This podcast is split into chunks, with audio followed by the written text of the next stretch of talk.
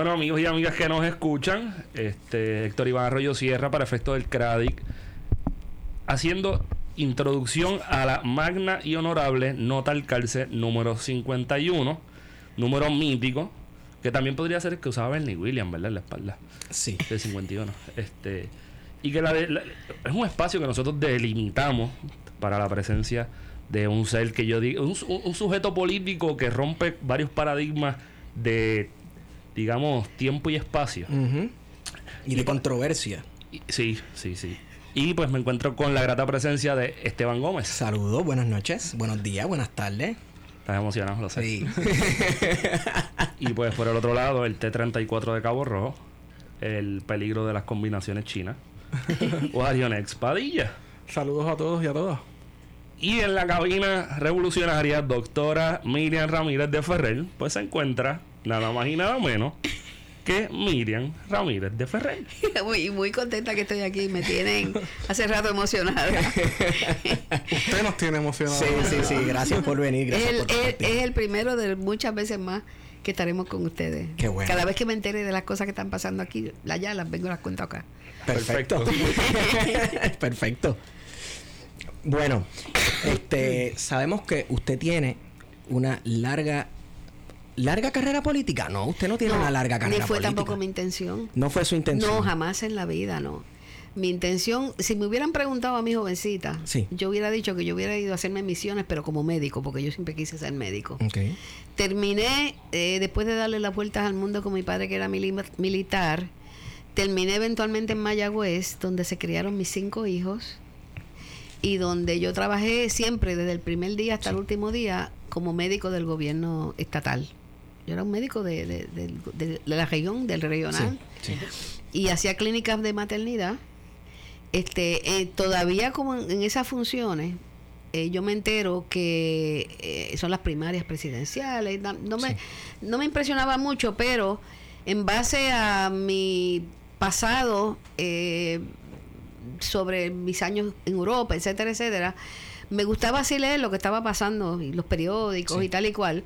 Y había tomado la decisión personal de que todos los candidatos que corrían para presidente en el año en el año 80, el que yo veía más cualificado para poder tener la capacidad diplomática de mantenernos fuera de una tercera guerra, porque venía yo todavía impresionada con las guerras y las cosas. Pues entonces vamos a dejar ese, ese pedazo ahí de cómo llegamos a la carrera política, entonces nos retomamos a, a su nacimiento. Nace a principios de la década del 40. Yo nací en el 41. En el 41. el día de San Juan.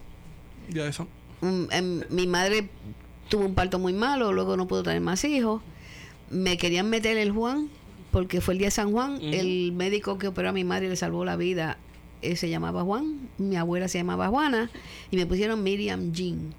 Mm. Y nací el día de San Juan para ponerle el Juan por ahí de alguna forma. Aguarlo un poco. Nací en Caguas, pero ya papi, ya, papi ya era militar. Y vivimos en Caguas poco tiempo, algunos dos años o algo así, o menos quizás. Este, mi padre entraba y salía porque mi padre estaba como que en tortuguero. O sea, ellos estaban en stand-by. Y, y entonces de momento nos mandaron a Curazao yo tengo, las fotos ayudan a que uno guarde el recuerdo. A ver, si se te olvida con la foto tú, como que haces un flashback. Y vivimos en Curazao, que recuerdo que papi decía que bajaban los submarinos alemanes y salían alemanes en balsa y iban a unas tienditas que hay en Curazao al lado de un río o algo, una playa o algo, a comprar cosas. Y no, y no sé, sí, y no había ningún conflicto, o sea, sabía que estos los alemanes que venían a buscar productos y se iban otra vez. Eh, luego de Curazao, mi padre lo mandan a Corea. Y después de Corea, pasaron unos añitos que no estuvo en Henry Barracks. Y después de Corea, este, en Corea nos quedamos mami y yo en Atorrey. Y después de Corea nos mandan a Europa. Entonces yo en Europa estudié en mi escuela high school en Francia. Comencé mi, en Francia, vivía, Francia en aquella época estaba todavía con la ocupación militar de Estados Unidos. Es más, yo, creo que lo llamaban este como las Naciones Unidas, una cosa de esa, o sea, que eran fuerzas diferentes, pero en realidad eran americanos las, las bases militares. Y estaban los dependents allí con, con ellos. Y entonces, como habían tanta base, que yo recuerdo, habían por lo menos 10 o 15. Esas bases recogían los muchachos, habían como cuatro escuelas de high school. Las elementales las tenían en las bases. y traían profesores que les gustaba muchísimo que les pagaran y los trajeran a Europa. Y entonces, pero para la high school nos movilizaban por el por, por sección, ¿verdad? Y en una de esas high school, pues yo estudié en Francia, que por cierto, en esa high school mismo estudió también Newt Gingrich. El pasa es que estaba más bajo que yo, que hoy en día es, pero yo no lo sabía, ni lo sabía entonces. Claro, no lo sabía ni él mismo. entonces, este, al terminar ese año allí, que claro, eh, como no sé el tiempo que ustedes tienen, pero de todas formas, ustedes me avisan si estoy expandiéndome mucho. No, no, no, puede hablar con, lo que Bueno, a lo, sí, porque ustedes recorten después. Pero mira, lo que sucede es que el, el ambiente todavía era un ambiente muy diferente al que yo había salido de, de Estados Unidos. Sí. Era un ambiente donde estaban todavía una presencia, tú veías carros, jeeps color khaki por las calles, veías de cuando en cuando troces este, Era la época del plan Marshall. Exacto. Y entonces, este, para nosotros, nosotros los hijos de militares, todo era normal. ¿no? Una de las cosas que me llamó la atención fue que cuando llegábamos a los mismos muchachitos, o sea, de 8 o 10 años, nos advertían con una frialdad normal y nosotros lo cogíamos como normal. Nos advertían y nos daban unas tarjetas ponchadas que teníamos que siempre tenerlas con nosotros porque si había que evacuar a toda prisa nos iban, nos iban a sacar de donde estuviéramos y nos iban a juntar con las tarjetas. Yo creo que si alguno de los nietos míos o mis hijos de pequeños se les enfrenta con eso, se sienten bien asustados y bien seguros. Pero para nosotros, yo me reflejo ahora, yo nunca me... Yo, ah, mira, ok, igual las tarjetas, tú sabes, todo el mundo, porque esa es la vida de nosotros. Este, tan es así que cuando me gradué de high school, estaban teniendo ya, estaban ya poniéndose inquietos los ingleses, los franceses con los americanos y los argelianos estaban peleando con, con el, se me pasa el nombre del que fue, querían traer otra vez a De Gaulle. A de Gaulle. Sí, Charles de Gaulle. Y entonces eh, nosotros terminábamos high school, el gobierno nos proveía transportación y queríamos ir a Inglaterra de viaje de, de, graduación. Y por ejemplo, cuando cruzamos París en la guagua, que era color brown, grey, una guagua militar, nos daban instrucciones de tirarnos al piso porque habían este de esa gente que snipers que nos iban a tirar para matarnos. Y ustedes dirán, wow. Pero lo que yo me sorprende pensando en eso es que nosotros nos decíamos, wow, nos tiraron al piso, ah, mira, bájate, que por si acaso nos matan, tú sabes. O sea, y eso para mí, a través de los años, me hace, me como yo me gustó la psicología y mi bachillerato fue en psicología, me hace pensar la mentalidad del niño o del joven que está en ese tipo de ambiente que es totalmente cuando todo eso lo ves en película, lo ves de lejos. Luego fui a España, empezar mi primer año, resultó que era un colegio que tenía un currículum americano, estaba suscrito al Marymount de Nueva York y yo estudié todas las básicas que se estudian en primer año, pero el segundo año era igual. La experiencia más importante mía en Barcelona fue que papi se había hecho amigo porque habían ido a una visita a Francia del capitán general en una época, acuérdense ustedes que Franco negoció con Hitler que no entrara a España porque acababan de pasar la guerra civil. Y estaba parada. Y Hitler, la gente dice, algunas personas dijeron que él había, los que enemigos de Franco, que no se, no, los enemigos de Franco tenían que estar bien calladitos. Porque el enemigo de Franco no tenía espacio para decir nada. Claro, le limpiaban el hocico. Pero los que a calladitos lo decían, te este, decían que se había vendido con Hitler y no sé qué cuánto. Pero la mayor parte de la gente lo que decían fue que salvó a España de tener que participar de la Segunda Guerra.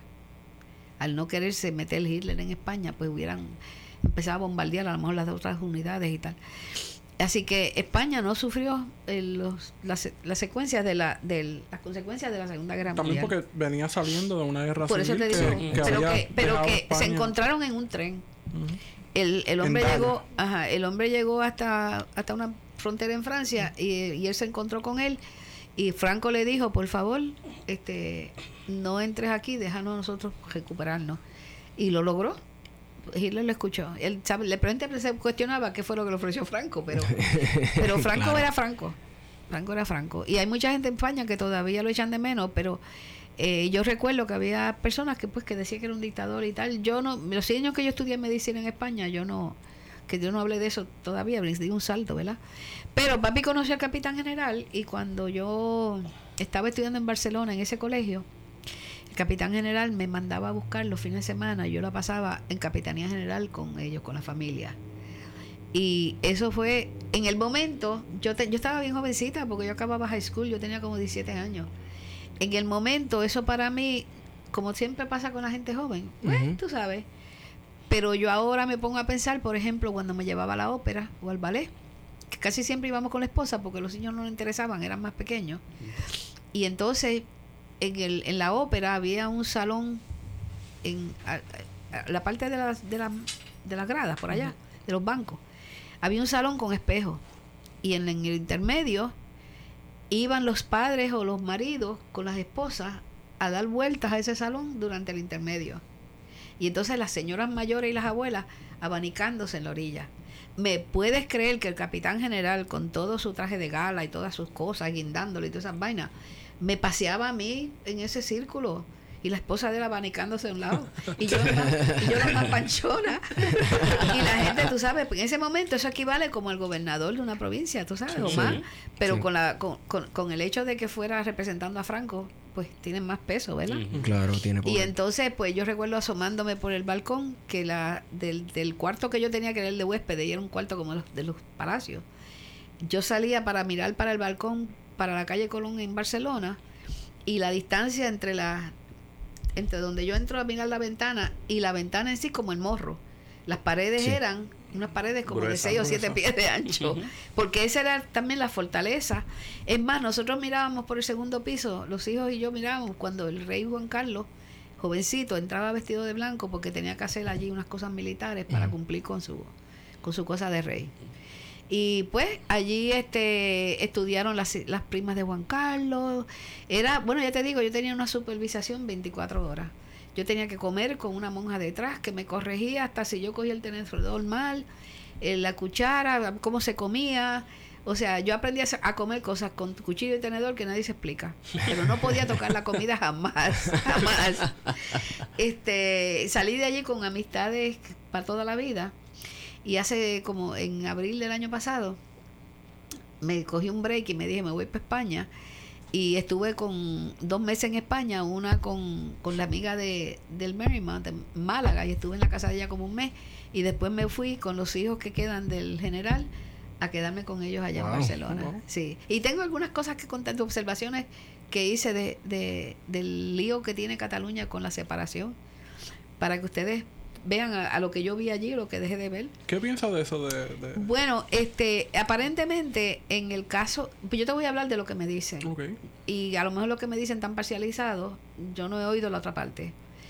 Pero es como más parecido a la secesión de un Estado de la Unión que lo que es a la separación de un territorio. O sea, eh, la independencia de un territorio que no está definido debe ser políticamente mucho más fácil que una secesión. Y entonces, eh, lo que me dicen. Y entonces, la secesión que busca Cataluña quiere retener un poquito como hace el PNP, que quiere retener los fondos federales, pero que no. Es una secesión que quiere depender de España. O por lo menos yo esa discusión, no, no he querido, mi cabeza ya tiene suficiente dentro para yo entrar en esos detalles de eso. Pero una cosa que sí noté desde cuando yo estudié allí, que estaba entonces Franco en su poder, que Franco obligó que todo el mundo tenía que hablar español y lo que diera Franco era lo que era. Ahora no. Ahora todo el mundo habla catalán. Y a mí me cuesta trabajo, mucho trabajo entender el catalán. Y no te hablan español aunque lo sepan. Si tú vas a una tienda, tú tienes que agenciársela como pueda, pero ellos lo que hablan es catalán. Eso pasa en Canadá, en las provincias de Montreal y Quebec. Si tú no hablas francés o no lo entiendes, estás chavo porque ellos inglés ni español te van a hablar. Sí. Es como si fuera una decisión que no quieren. Sí, sí, sí. casi un statement político. Yo vi, es curioso porque esto se lo voy a contar que a lo mejor ustedes lo saben o no lo saben.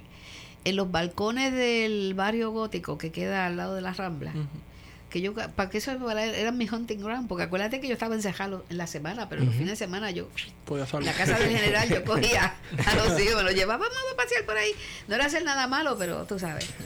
Y entonces, yo miré así, yo dije, espérate, y habían la bandera que usan ellos para Cataluña es la bandera de Puerto Rico con la franja en dorada, en vez de blanca, dorada. Pero habían banderas de Puerto Rico al lado. Y entonces, la hay. Entonces yo le digo a mi amiga, ¿verdad? Que Mira, esa bandera al lado de esa es la de Puerto Rico. No, no, no, es que es que el sol, con el sol se pone pálida y se ve así, pero no, no, no, esa no es, esa no es, esa es, igual que la otra. Y, yo digo, bueno, Ajá, sí, sí, hombre, pero si es que, además yo hablo francés también, ¿sabes? Ah. Oh, sí, cuatro años en Francia, hay que aprender el francés, ¿no? Impresionante. bueno, la cosa es que yo, yo miraba eso, miraba eso, y entonces voy a una de esas tascas, a, comer tasca. Allí la tasca eh, no es para uno emborracharse. Allí es para comer piscolabi de eso y tomarse una cañita, tú sabes. Y entonces me encuentro, me habla un, unos muchachos puertorriqueños. Y yo le digo, mira, ven acá. Este, hay, yo veo muchas banderas de Puerto Rico allá. Yo se los dije a sí mismo está ligada emocionalmente o algo el movimiento de, de, separación de Cataluña con el movimiento de independencia de Puerto Rico y me dijeron que sí que están que están ligados tienen una tienen que allá hay muchos estudiantes de Puerto Rico yo no lo sabía es cierto sí, hay muchos estudiantes en, Barcelona pero fue que el, y que la, y que la bandera sí era de Puerto Rico. La bandera es de Puerto Rico y de Cuba porque me parece que es que Ballester que era uno de los nacionalistas catalanes vino o se inspiró a principios del siglo pasado, eh, en el caso de Puerto Rico y en el caso de Cuba, en la bandera, porque pensaba que cuando Estados Unidos llegó a Puerto, a Puerto Rico y a Estados Unidos en la invasión, pensaba que eso significaría la independencia de, de, ambas, de ambos países. Y que él tomó esa idea de la bandera, que representaba la libertad, para inspirar el nacionalismo catalán. Entonces utilizó la bandera y utilizó los colores típicos de Cataluña y los aplicó. Sí. Pues yo, me, yo, no lo había visto, yo no me había interesado eh, en, esa cosa, aunque sabía de ellos, y conozco gente que vive allí, o sea, que los considero como familia, que no están metidos en, el, en la discusión política de eso. Yo lo que viene de que cuando Franco no se... Ellos no se metían en discusión política y no se meten, y son viejos ya. Pero eh, lo que sí me comentaron es que eh, aparentemente ha creado suficiente inseguridad que todos los bancos españoles se han ido de, de Cataluña. Y entonces la gente se han ido corriendo detrás de los bancos y se están yendo para asegurarse. Eso, no, eso, eso no, aunque no quiero entrar en el tema ese, me dio la impresión en el tiempo que estuve allí que eso todavía no está cuajado. Que eso está... Está, empezando también. que eso no está... Eso no, que eso no está claro.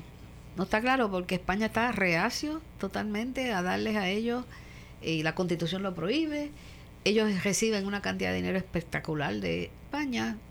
Y eso fue lo que me dijeron. Yo no... O sea, yo bastantes problemas tengo yo con lo que tengo acá para...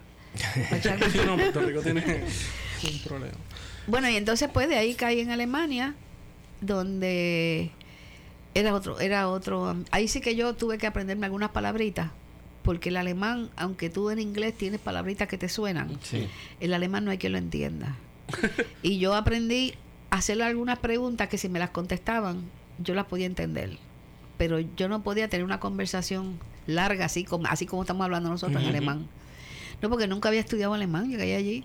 Lo que pasa es que estaba en la Universidad de Maryland, que tenían una sucursal en una de las bases militares, que estaba precisamente en la ciudad de Múnich, que era para militares y dependents. Y entonces allí pues hice mi, seguí, seguí la universidad allí, el segundo año. ¿Cómo se encontró la atmósfera allí en, en Alemania? Sabemos que usted fue en la posguerra, la, la guerra no llevaba ni 10 ni 15 años. Pues mira, te voy, a, te voy a hacer un contraste de ese momento y te voy a hacer un contraste que después llevé a mi hijo y a, y a otra hija mía a Alemania, como yo no sé qué año fue, como 30 años después o algo así, o 20 años después porque sí ha habido sí hubo un cambio en 20 años. Cuando nosotros llegamos, Alemania, cuando yo estaba en Alemania, había una simpatía bien grande hacia los Estados Unidos. Acuérdate que los Estados Unidos fueron los que se metieron allí, aparecieron y vaciaron esos centros de, concentración y todo eso, ¿verdad? Bueno, de, un lado, del lado occidental, del lado oriental, entonces entró Rusia a hacer lo propio. Y por eso fue que los dos llegaron y se encontraron en un punto medio que ahí hicieron el, muro. El muro, sí. Por eso, sí. Pero que yo estaba, acuérdate que en el lado... Sí, del lado occidental, claro. Y entonces la gente estaba echando para adelante todavía tú te tirabas por las carreteras y veías edificios baratados. Este, mucha gente intentaban hablar inglés contigo, se trataban de, organizarse contigo. Este, y la vida, entonces la vida siempre de los beer halls y eso está siempre está en pie. eso no lo, eso es tradicional allí, eso no lo dejan. Voy a brincar ahora por un ratito, nada más que dos minutos, al, hace como 15 o 20 años atrás que yo llevé a mis hijos ahora esta gente alemana son como hostiles al extranjero, incluyendo al americano. Antes eran bien simpáticos, bien amables, y ahora no te hablan nada de inglés ni aunque lo sepan. te tienes que defender como puedas con ellos, Sí. pero a lo mejor no son todos, ¿verdad? Pero yo noté una hostilidad que no estaba cuando yo estaba allí. Cuando estaba allí era más friendly, más Sí. tal, no, no estaba igual. Este, han recuperado completamente del todo. Yo en ese momento, cuando, por cierto, cuando yo estaba mis padres viviendo en Francia y yo empecé a estudiar en Alemania, la ruta mía para yo llegar a mi casa era el, el tren ese famoso que le llaman el Orient Express, que se ha quedado en la historia, Sí. que es un tren que empezaba en Checoslovaquia y terminaba en París. Y yo pasaba la noche en ese tren.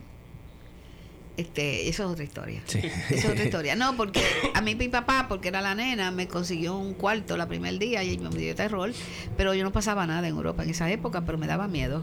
Gracias. Y entonces, a partir de ahí, ni primera clase tampoco me sentía cómoda. En segunda clase yo llevaba mi almohada y eso, y toleraba mejor el viaje que, Claro. que muerta del miedo. Pero ya, eso- ya eso pasa.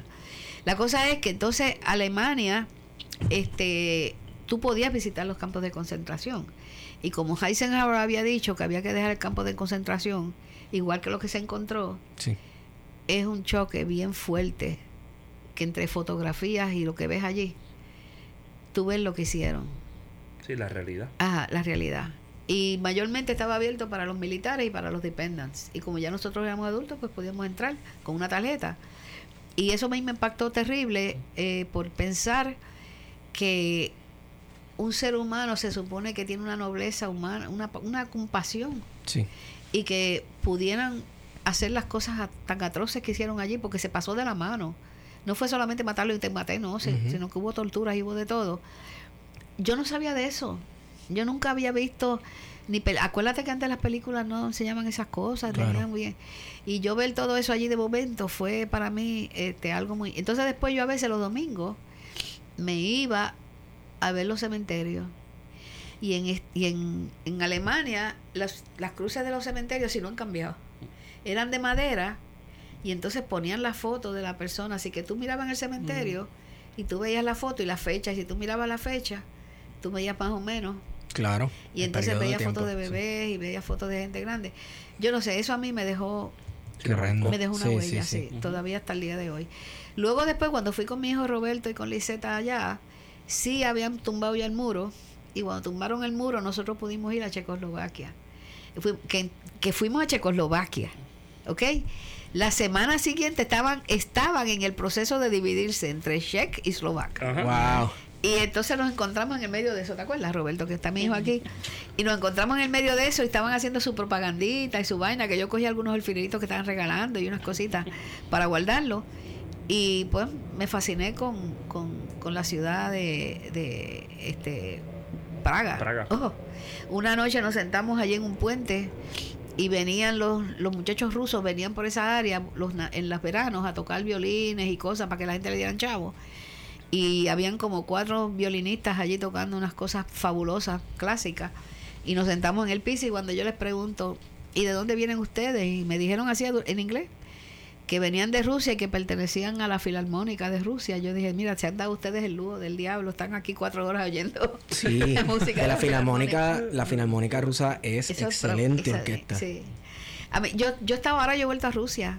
Bueno, yo no, esa vez yo no estaba en Rusia, yo estaba en Checoslovaquia, pero conocí a uno, un muchacho aquí en Puerto Rico que se casó con una rusa y me invitaron y ya yo he ido a Rusia. Ah, qué oh, bien. sí, en Moscú y, y Saint Petersburg a, y todo eso. a visitar la. y la estaba quedándome en una casa, así que me quedé como un mes en una casa y estaba...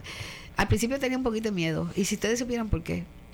¿Por qué? Porque yo pensaba, si esta gente se enteran quién soy yo, es capaz que me meten presa para ver si yo soy una espía o algo.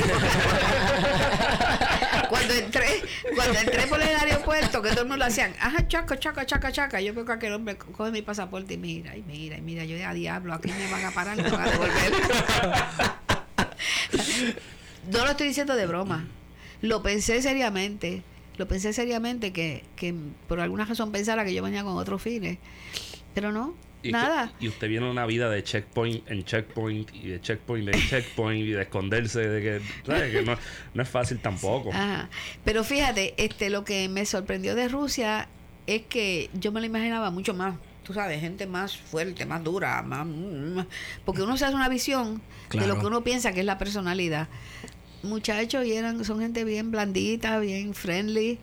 Este, allí, tú sabes, frío como el diablo, porque a pesar de que yo cuando fui, cuando fui ya estaba un poquito más tibio. Entonces, la muchacha que es la rusa, el muchacho es español, eh, me invitó, yo quería conocer los papás de ella y fuimos en avión al norte y vi este a saludarlos a ellos, estuvimos con ellos, etcétera. Eh, fue una ciudad creada para los que iban a trabajar en una planta nuclear. La planta Sí. nuclear está allí. Y entonces tienen casas y tienen todo, es una ciudad preciosa, una ciudad Como Chernobyl, por ejemplo. Ajá, exacto. Una ciudad bien bonita. Ya mismo a lo mejor me acuerdo el nombre, pero es que no hay quien lo pronuncie. y entonces, este, yo fui a visitar a los papás. eh, las, todos los edificios son iguales, igualitos, igualitos, igualitos. Y entonces abajo un poquito de verde y cada edificio tiene como dos o tres pies para ellos, o cuatro pies, Sí. para sembrar ahí lo que ellos quieran. Y entonces ellos, cuando cae el verano, intenta sembrar algo, strawberries o alguna cosa. Los rusos tienen escasez, tenían, o por lo menos me dieron escasez de carne, este, porque hay tanto frío que no hay tanto material y entonces el poquito ganado que tienen pues lo usan para leche y para otras cosas y no Sí. los matan así con tal. La carne es carísima. Pero comen mucha verdura debajo de la tierra. Tubérculo. Especialmente la, ¿cuál es la co- color lila? La, Remolacha. la Remolacha, remolacha. sí. Ellos con la remolacha hacen hacen dulce, hacen sopa. Hay una sopa que ellos comen con unos slivers de remolacha de desayuno que para ellos es lo que llaman comfort food. O sea, aquella vez puso aquello allí y no es que fuera repugnante, pero yo no, no, no, no, no es que fuera repugnante, pero No- no me costaría trabajo, me costaría trabajo tomarme otro plato, tú sabes.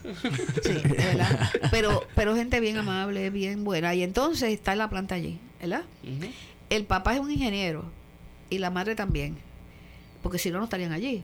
Entonces, todos los años tienen que pasar por un físico. Cuando se les empieza a alterar la sangre, eso es normal y ellos saben que es así, le empiezan al tratamiento. Y eventualmente todos terminan muriéndose de leucemia. El papá de, morir- de la muchacha se murió hace un año y la mamá va por ahí. Qué fuerte. Wow. Y todos los años le hacen las pruebas a ver. Cuando se retiran se pueden ir de allí. Pero se quedan. Y ya no sé, no hay, que la- no hay Dios que saque la mano. Muchas de estas ciudades en la Unión Soviética eran secretas, o sea que ahora Ajá. es que están Ah, abiertas sí. al Sí, sí, público, sí, pero sí, muchas sí. de estas ciudades como que no existían en los mapas, Claro. nadie sabía. Ajá. Y entonces, pues, este, nada, eh, este, yo la vi, entonces había una, había un sitio que ellos iban, eh, que no podían entrar más que unas personas que sacaban un material de allí, yo veía así, a través de un lago, y tú veías a las máquinas sacando algo de allí, etcétera, etcétera. Este, ah, otra cosa que es interesante fue que esta niña eh, eh, trabaja, fíjate tú, por una oficina de Disney en Rusia, que cogen las películas de acá y les cambian el lenguaje, Las les hacen las de esas y la, la promoción y todo, y ella es la, ella es una artista gráfica. Y entonces eh, yo le dije, ¿tú desde chiquita te gustaba eso? Y me dice, no, no, no. A nosotros nos hacen unas evaluaciones cuando estamos pequeños y determinan cuál es tu facilidad, qué es lo que a ti te gusta y te dicen lo que tú vas a estudiar. No tienes... Yo no le pregunté si no había la libertad, pero lo que yo entiendo es que si tú te dicen que tú vas a ser médico, Ujú. tú quieres ser médico, sorry, tú no sirves más que para pelotero y tú no sirves para lo que sea. Y tú tienes, y eso tú vas, te cambian. Inmediatamente que pasan 6 o 7 años, ya tú te, te, te mueven van hacia, te mueven. Oye, doctora, eh, la conciencia política y el ser estadista, ¿cuándo llega ahí? O sea, ¿cuando estaba en los estudios en Madrid o cuando viene a Puerto Rico? No, no, no, mira, yo, este, la palabra estadidad como que aquí se representa más un partido que lo que representa eh, la definición de la estadidad. Este, quizás, quizás, y yo, es más, yo te puedo decir que es así. Este, yo vivía en diferentes, re- viví en un régimen dictatorial, el de Franco, militar. Viví en Francia posguerra, viví en Alemania, vi los estragos de, de- de- del nazi. Este, ay, se me olvidó decirle, yo tuve un periodo que viví en New Jersey tres años, antes de ir para Francia, cuando salí de, de Gato Rey, de octavo grado empecé ajá, en New Jersey. Entonces, eh, la filosofía republicana viene con más edad, más edad, con más, más razonamiento. Entonces, eh, quizás influenció mucho mi padre, que hablaba, que yo estaba tan y tan horrorizada del control tan grande de esos gobiernos sobre el ser humano, que donde único yo veía que el ser humano tenía mucha libertad para hacer lo que le diera la gana, para estudiar lo que le diera la gana, para trabajar lo que le diera la gana, para no hacer nada, Mm. era en Estados Unidos. Este, yo valoro, por ejemplo, la libertad de expresión. Cada vez que yo hablo y digo una cosa por ahí, yo trato de cuidarme de no difamar ni hacer nada que pueda, no por, no porque me demanden, sino por tú no debes difamar. Sí. Pero cada vez que yo hablo y digo cosas, este, pienso en, en la, primera enmienda que protege mi libre expresión. Todas esas cosas me hicieron pensar a mí razonar que el sistema de gobierno que se creó a través de los diferentes estados, hasta el día de hoy que yo sepa, y no he vivido más que en esos países de Europa, no he vivido en más ningún lado, hasta el día de hoy ha resultado ser el donde más cómodo puede la persona con libertad buscar lo que quiere.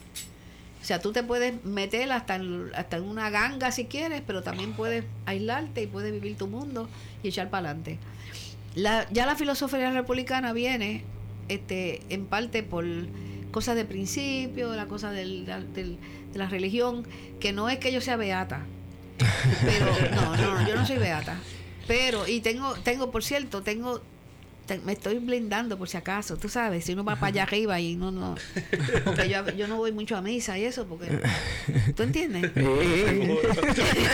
se entiende, se entiende. Entonces, pues hay un sacerdote que es el de la parroquia de Río Piedra, que era médico y después se hizo sacerdote, que yo le lambo el ojo todo el tiempo, tú sabes, y le digo todas las cosas buenas que yo hago. tú sabes, yo le digo, mira, si yo voy para allá arriba, tú sabes, tú di algo, no te quedes callado. Pero tengo otro que es más cercano. Más cercano porque mi mamá cuando era chiquita vivía al lado de la familia del Beato Charlie Rodríguez. No es el Beato de la Fortaleza, no, este es el Charlie. de la iglesia católica. El de verdad. Y entonces la hermana de él fue mi madrina de bautizo. Y entonces, pues Charlie jugaba con mami. La acera jugaban los nenes chiquitos. Es que se Él- conocían. A todas, sí, toda la vida. Y entonces yo digo, bueno, yo ando con una estampa de él siempre, por si acaso también, tú sabes. Las bases, todas las bases Sí, cubiertas. sí, ponerla. ¿No? Entonces, no, mira, esa, ella, tú sabes, puede haber fallado un poquito en la iglesia y cosas, pero... Amiga de la familia. Sí. Entonces, cuando viene a Puerto Rico, ¿se integra al Partido Nuevo Progresista? No, no, no, no. Cuando yo vine a Puerto Rico, yo trabajaba como una burra haciendo medicina y todas esas cosas. Este, claro, pero como eh, eh, yo no sabía mucho ni qué eran los partidos en la isla, no, no, no estábamos muy en esa. Papi conocía así líderes populares. Papi conocía a Luis Muñoz Rivera, que era senador, era como un hermano de mi papá. Yo le decía a tío Luis. Casa no hubo nunca prejuicio de un partido a otro. No se, no se hablaba de que, ah, eso es de un partido. Eso. Es más, yo creo que en esa época no había eso. Esa cosa que, ah, eso es Sí. un populete, un penepete, eso, eso no lo había. Yo no recuerdo eso. Entonces, este, eh, ya yo estaba viviendo en Mayagüez cuando don Luis Ferré y esa gente hicieron el... No, yo estaba llegando a Puerto Rico cuando Sí. esa gente hicieron el partido. U- Y yo no usted entendía. estuvo, usted estuvo en la fundación del partido. No, en la, en la, no yo, yo estaba cuando estaban haciendo la fundación del partido, pero yo nunca tuve ninguna ningún papel en eso. Yo estaba con cinco muchachitas haciendo internado y no me interesaba nada de eso. Es más, yo no estaba ni muy informada de quiénes eran las figuras, no conocía a nadie, de que quién era fulano y Sí, mangano. se dedicó a su hijo y a la práctica de. A cinco hijos, sí, a, médica. la, sí, a la práctica médica. Cuando caigo en Mayagüez, cuando caigo en Mayagüez, este, me intereso. Yo trabajaba en la Unidad de Salud Pública, mi marido tenía la oficina al otro lado de la, de la calle Méndez Vigo, y yo terminaba temprano, y entonces yo empecé a hacer amistad con Miguel Ángel García Méndez. Oh, García Méndez, sí, y sí, entonces sí. yo iba a la oficina de él en la calle Méndez Vigo, allí donde tenían el, el Western, y me subí arriba, él estaba ya bastante mayor. Y me identifiqué. Y eso, además había una relación fe- lejana familiar. Porque una sobrina de él se casó con un tío de mi marido. O sea que había una relación familiar lejana. Lo suficiente. Y además Mayagüez pequeño me permitía a mí este, hacer ese tipo de relación. Pues don Miguel Ángel me acogió con mucho gusto. Él estaban básicamente manejándole el, bar- el banco y él lo que hacía era subía yo todos los días y era el jefe del banco, etcétera, pero pasaba conmigo una o dos horas diarias y me empieza a hacer las historias de toda la, la lucha de él por la Sí. estabilidad y todo eso. Yo también he oído cosas muy feas de don Miguel Ángel, o sea, no te digo que no. Sí, sí. Pero eh, lo, yo estaba bregando con lo que yo tenía de frente. Y él empieza a hacerme unas historias que me empiezan a interesar. Inclusive don Miguel Ángel eh, que estuvo muy decepcionado cuando don Luis Ferré se montó el partido, porque él fue el que reclutó a don Luis para que se casara con una de las hermanas de su esposa. Sí. Y lo tenían en la familia como cuñado. Y, El, el asunto fue que Luis Aferré básicamente destruye el Partido Estadista Republicano sí. porque va y funda un nuevo partido tras la participación de, de Estadistas Unidos sí. en el plebiscito del 67. Bueno, pues yo vi documentos de don Miguel Ángel y yo creo que yo, yo me llevé un montón de cajas para Orlando. Y me las llevé para tener más tiempo de organizarlas y porque allá no hay tanto problema de humedad y de termitas Claro. como la hay aquí. Y, y yo estoy segura que yo tengo la documentación, pero por lo menos en la cabeza la tengo y yo la recuerdo haberlo visto en la oficina de él.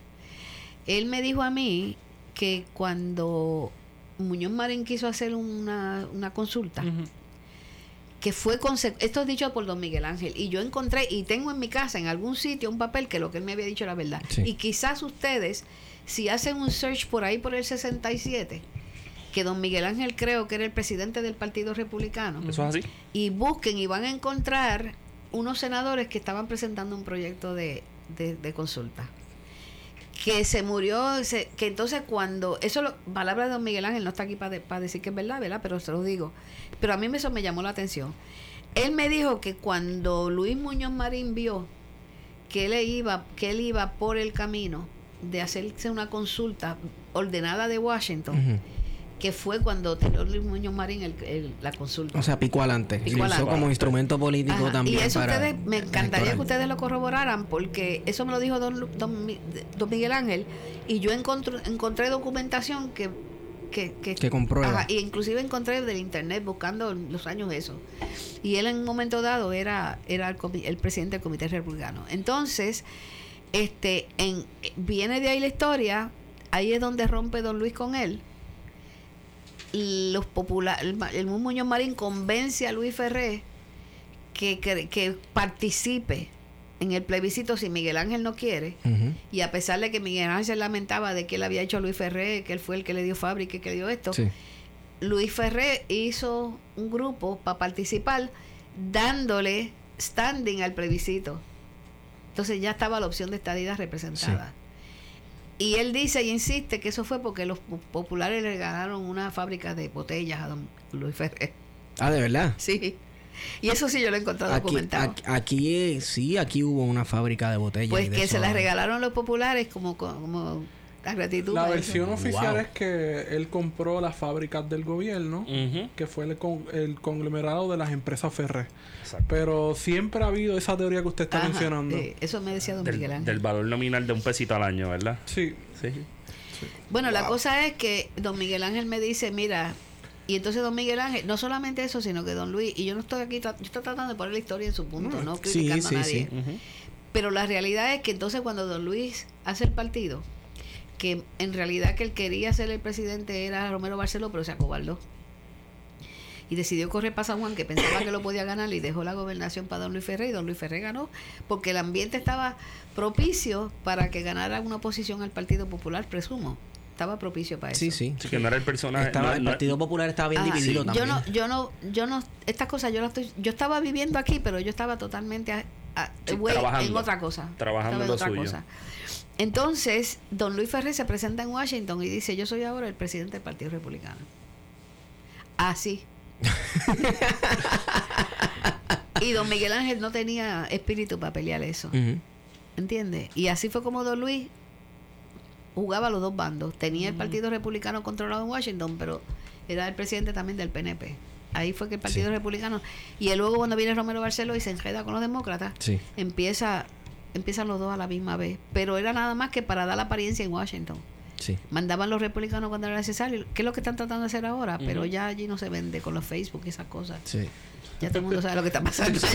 Sí, sí, porque es que, bueno, eso he visto yo del, de- del Partido Nuevo Progresista en Puerto Rico, que aquí se presenta como una cosa, pero cuando va a Washington se presenta como Exacto, otra cuando ah no, distinta. no, eso es una historia que yo también se la voy a hacer. Pero en ese momento, cuando yo llegué a Puerto Rico, yo empecé a ver unas diferencias de lo que yo creía que debiera ser la vida de nosotros. Y me, asustó- me- Cuba me asustó muchísimo, porque eso es otra cosa que cuando en Cuba empezaron a hacer las cosas que hicieron y la gente se tuvo que ir, eh, volví a recordarme los dictadores que cogen y si tú no estás conmigo, no estás conmigo, tú sabes. Este, que aunque llegaran, porque hay muchos cubanos que me dicen que llegaron con buenas intenciones, pero después se degeneraron, hicieron cosas que no debieran. Pues yo pensaba, nosotros no somos, nosotros no somos genios, nosotros somos seres humanos como cualquiera otro. Si Puerto Rico no afinca una relación sólida en ese sistema de gobierno, no es que nos estamos casando con ningún americano. Nos estamos casando con una constitución, nos estamos casando con un sistema de gobierno probado ya que funciona y me va a proteger. Si no, yo me voy a tener que ir de aquí. ¿Entiendes? Y eso, pues se llama estabilidad. Pero es un sistema de gobierno, un sistema económico que tiene sus defectos, un sistema legal que tiene sus defectos, pero hasta la fecha, aunque puedan haber naciones que tienen buenos sistemas así, también lo tiene una nación que tiene 50 estados, tú sabes. Y me da seguridad a mí de que si yo me jalté, no es como Barcelona que se quiere dividir. Acá yo me jalté de Florida, que me estoy empezando a saltar. Lo sé todo, es porque ya está llegando demasiado puertorriqueño y se siente como si estuviera en Puerto Rico. No, no, no, fíjate, no, no, no, no es por eso, no. Este, he estado pensando en que, por ejemplo, las contribuciones a la propiedad están altas. ¿Entiendes? Y como que, a pesar de que todavía sigue estando mejor la economía para nos, no, economía de, tu bolsillo, la economía del Estado, no sé, la economía de tu bolsillo, sigue estando mejor. Por ejemplo, el hijo mío se compra un galón de leche en Nebraska por un dólar. No quiero decir que yo quiero comprar un galón de leche por un dólar. En, en Florida pagas tres, pero aquí pagas siete. O sea que yo no me voy a ir, no me voy a ir de Florida, me gusta por la temperatura. Cada vez que subo allá arriba digo, no, uy, yo no voy de aquí. Tú sabes, pero, pero, yo lo que yo vuelvo y les repito es que yo no estoy enamorada de ningún partido, yo no estoy enamorada de, de, de los americanos, de la bandera. Yo estoy enamorada, si vas a llamarlo así, de un sistema de gobierno, de un sistema de gobierno. El sistema, el republicanismo. Y no, y, el, y dentro de ese sistema de gobierno me he ido por el republicanismo porque mucha gente no sabe, por ejemplo, que Lincoln fue el fundador y presidente del Partido Republicano. Eso es así. Y Lincoln fue el que liberó a los negros. Y fueron los republicanos los que le dieron el voto a los negros. Y fueron los republicanos el que le dieron el voto a la mujer. Y fueron los demócratas los que tenían el Ku Klux Klan. pero, eso, pero eso también ha ido cambiando en contexto. Eso ha ido cambiando de los 80 para acá, ha cambiado mucho. Bueno, pero, pero eh, eh, una de las cosas que yo, porque yo me, yo no he podido ya más nunca separarme de pensar política he tratado de hacer una cuando me fui por Europa esta vez, yo dije, me voy a alejar de todo eso. Y me pasaba con la cosita, con la maquinita. todo el día. Y además, yo, tú sabes una cosa, mi récord es mucho más de 40 mil en una noche de impresiones. Está bueno. Sí, yo, cada te lo publico para que la gente no diga. La doctora Miriam es influencer. Sí, Duélale a quien le duela. yo lo tiro por ahí. Bueno, pero anyway, a lo que estaba diciendo antes de que interrumpiéramos con lo de los Twitter, este, la, la realidad es que el Partido Republicano para mí, no los seres que pertenecen en él, ahora mismo con lo, del aborto es para mí lo más principal. Yo sabía que si empezaban con el aborto de, de, de, de primeros días o lo que fuera, yo sabía que hay tan médicos tan inescrupulosos que íbamos a llegar al final. Y son detallitos así. Ahora mismo, por ejemplo, yo, creo, no es que yo, yo te dije ya, yo me, aquí me confesé con la religión y todo eso, pero cuando yo era chiquita me hablaban que Dios te puede castigar, tienes que cuidar, cuidado, papá Dios te castigue tal y cual, tú vas creciendo con unos valores que si te dicen que no, no puedes tenerlo, ¿quién te los va a dar? Aunque fuera por el miedo de que papá Dios me iba a castigar, vas creciendo, eso se te queda impregnado. Sí. sí.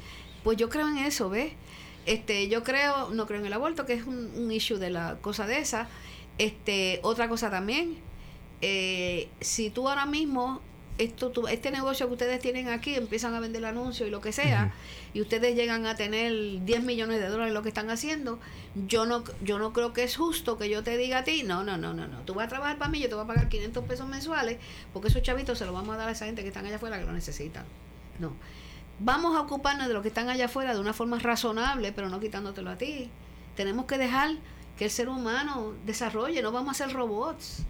No queremos robots, no queremos lo de Rusia que te dicen a ti, no, no, no, yo sé que tú quieres ser pelotero, no, no, no, tú vas a ser mecánico, se acabó.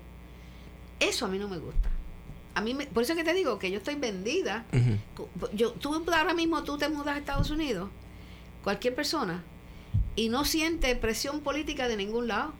Tienen que cumplir con sus deberes ministeriales del, del tráfico, no, no comerse a los colorados, las leyes que hayan, ¿verdad?, de, de, de, de esencia humana, este, trabajar, cumplir con tu trabajo, y si lo pierdes, da la casualidad que ahora mismo hay otro. Ahora mismo tú en, en, en Florida, donde nosotros vivimos, tú vas a conseguir trabajo enseguida, en 48 horas. Porque tú por lo menos en un Burger King vas a trabajar por lo que está trabajando aquí un profesor de la escuela. Wow. ¿Entiendes? Pues mira, eso yo lo quiero para Puerto Rico. Y, y eso viene con un modelo económico como el que tienen los estados. Da lo mismo como se llame, pero ¿sabes por qué es que nosotros no tenemos eso? Que quizás lo hubiéramos podido tener. Porque desde el principio del siglo pasado convirtieron a Puerto Rico en un paraíso contributivo. Y por eso que ustedes ven a mí que ese es mi bellón. Sí, y eso quien sí. me lo dijo a mí, me abrió los ojos, fue Son Luis Descartes, secretario de Hacienda de Muñoz Marín Wow, sí. que se convirtió en uno de mis primeros.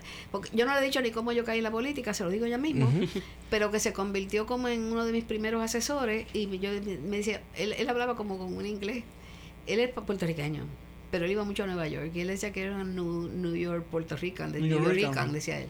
Bueno, pero anyway, él me decía, mira, darling, hasta que tú no le metas mano a esa gente, Puerto Rico ni una forma ni la otra. Van a estar en el limbo toda la vida. Y yo empecé a darle cabeza a eso y me asesoré. O sea, hay un, hay un interés económico que es lo que está causando el inmovilismo político en Puerto Rico. Pero que no, lo está causando porque el poder político económico que tienen en Washington es inmesurable. Inmesurable. Y yo le voy a dar algunos ejemplos. ¿Cómo yo caí en la política? Pues, Se lo voy a hacer resumido porque vamos a entrar a la parte esa de eso, que es lo más importante. Pero en ese mismo mundo que yo les estoy explicando cuando llego a Mayagüez, no, ya yo llevaba en Mayagüez un tiempo, esto fue en el 79, que yo miro que Bush es uno de los candidatos, no era el favorito de Romero Barceló, que era demócrata, pero estaba empujando a Howard Baker, y decide el hombre venir con, con el hijo, Jeb, y una serie de personas a ver si podía montar un team para que lo ayudaran en las primarias en la isla, en Puerto Rico. Sí. Y entonces yo vi en el periódico que tenía una parada en Añasco. Yo busqué la manera de ir a verlo allí, busqué que me, me enseñaran. Mi marido y yo fuimos, da la casualidad que estaba en un, en un cuartito, en un cuartito de, de una casita en, ustedes en Añasco. Wow. En Añasco. Y yo lo que quería era saludar al hombre, para conocerlo, ¿verdad? Y en una mesita así, él estaba comiéndose unos quesitos y nos presentaron y nos metieron en, el, en la mesita y él empezó a hablar con nosotros y mi marido le dijo, él le dijo a mi marido que le contáramos, nos dijo que se le había muerto una nena de leucemia, que parecía que hacía poco, que se le había muerto. Y al terminar la conversacioncita me dijo, ¿me podían ayudar? Y como que era difícil decirle que no. Y dijimos, sí, ¿cómo no? Pero nos fuimos para casa y se acabó. Andaba con una señora que me tenía reventada porque me decía, nena, ¿cómo tú te llamas? Con un, una sombrilla, una, cosa así amaja. ¿Cómo tú te llamas, nena? ¿Cómo tú te llamas? Dios mío, mío. Y volvía yo a tal, igual. Y yo, esa doña, Dios mío, yo quiero hablar con este hombre. Pues la doña era doña Julia Rivera Vincentí. Y ella, él la había conocido en las Naciones Unidas, que él había sido delegado, y entonces había, la había buscado a ella primero y ella lo estaba acompañando. Pero la cosa es que eh, me cayó bien, le caímos bien, se fue de aquí, volvió otra vez más. Después lo metimos por los montes en una jeep llena de palmas de, de palmas, de, de, de- así, Sí. comía morcilla, comía pasteles, se metía con la gente. Lo tengo en una foto que la voy a sacar un día de esto, bañan- bailando en Añasco en la plaza con viejita. ¿Ok? bueno, pues le hicimos, yo me tiré de pecho, pero yo no sabía ni lo que estaba haciendo. Le hicimos un offset a Romero Barceló que me costó a mí parte de la candela que me han dado. Mm. Y Bush le ganó la primaria a los candidatos del PNP. Y entonces de momento se va. Y yo le mando una notita y me la contesta. Yo le dije, mire, pe- perdió, pero usted es el mejor y qué sé yo, y me contesta. Poco después le mando otra y me contesta. Bueno, viene la convención republicana y cuando yo, yo estoy en casa de unos tíos en New Jersey y me levanta mi tío a las 4 de la mañana y me dice, Reagan escogió a Bush de vicepresidente. Y yo, ¿what? Yo decía, no puede ser. Yo conozco un vicepresidente, tú sabes. Pero yo dije, "Psh, ahora, psh". A lo menos le contesta. No se va olvidando. Sí. a la, a la semana siguiente, más o menos, recibo yo aquella paca de invitaciones engraved con mi nombre y el de mi marido para ir a la, a la toma de posesión. Que, co- que teníamos el package de, de primera clase, tú sabes. Y eso era cócteles y cócteles. Y yo comprando ropa. Y yo, ¡ay, ay, esto está divino! ¡Me encanta! ¡Oh, my God! En Casa Blanca. Yo, ¡wow! Y pasamos por toda la por toda la actividad esa que fue fascinante. O sea, es que de momento es como si como de Disney, tú sabes, cuando te entra al palacio de... de- bueno, pues el, a- el asunto es que inclusive lo vi do- en dos ocasiones, porque siempre estaba lejos, allá parado. Lo vi en dos ocasiones en ella, en una en una recepción que del vicepresidente, que me llamó la atención porque estaba como una tarimita así y estaba rodeado de seguridad, él y la esposa, y nosotros íbamos por la fila para darle la mano. Y cuando yo me acerco para verlo, yo estaba toda excitada como quinceañera con, con Ricky Martin. Entonces, cuando nos acercamos a él, él baja de la tarima para echarme los brazos, lo que no había hecho con nadie. Y de atrás lo jalaron los del seguridad, porque no se bajara. Y él decía, I know her, I know her. Para hacerle la historia y hacerla corta, la relación mía con Bush continuó. Doña Julita se salió de Committee Woman y me llama a Mayagüez y me dice, mira, para que tú seas Committee Woman. Yo, ¿qué es eso de Committee Woman? Yo no sé qué es eso. Sí, eso no era una cosa, está bien. Pues Committee Woman era que yo iba a las reuniones del Partido Republicano en Estados Unidos representando a Puerto Rico. Ahora mismo hay un Committee Woman, que es la Soraya Fonalleda.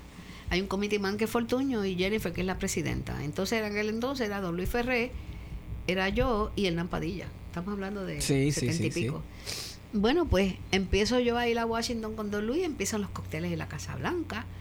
Le voy a hablar otro, otro detalle que no lo había dicho nunca en público.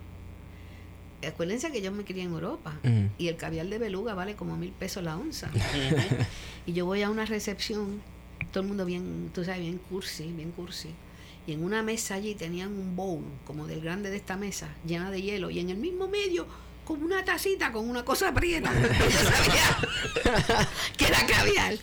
Y yo miraba aquello, yo veía que las mujeres le pasaban por el lado, tú sabes, cogiendo de abajo cositas, y aquello no lo tocaban, y eso no puede volver para allá y yo pasaba y disimuladamente cogía una cucharita. Yo creo que yo me comí caviar completo. No lo voy a comer nunca en la vida.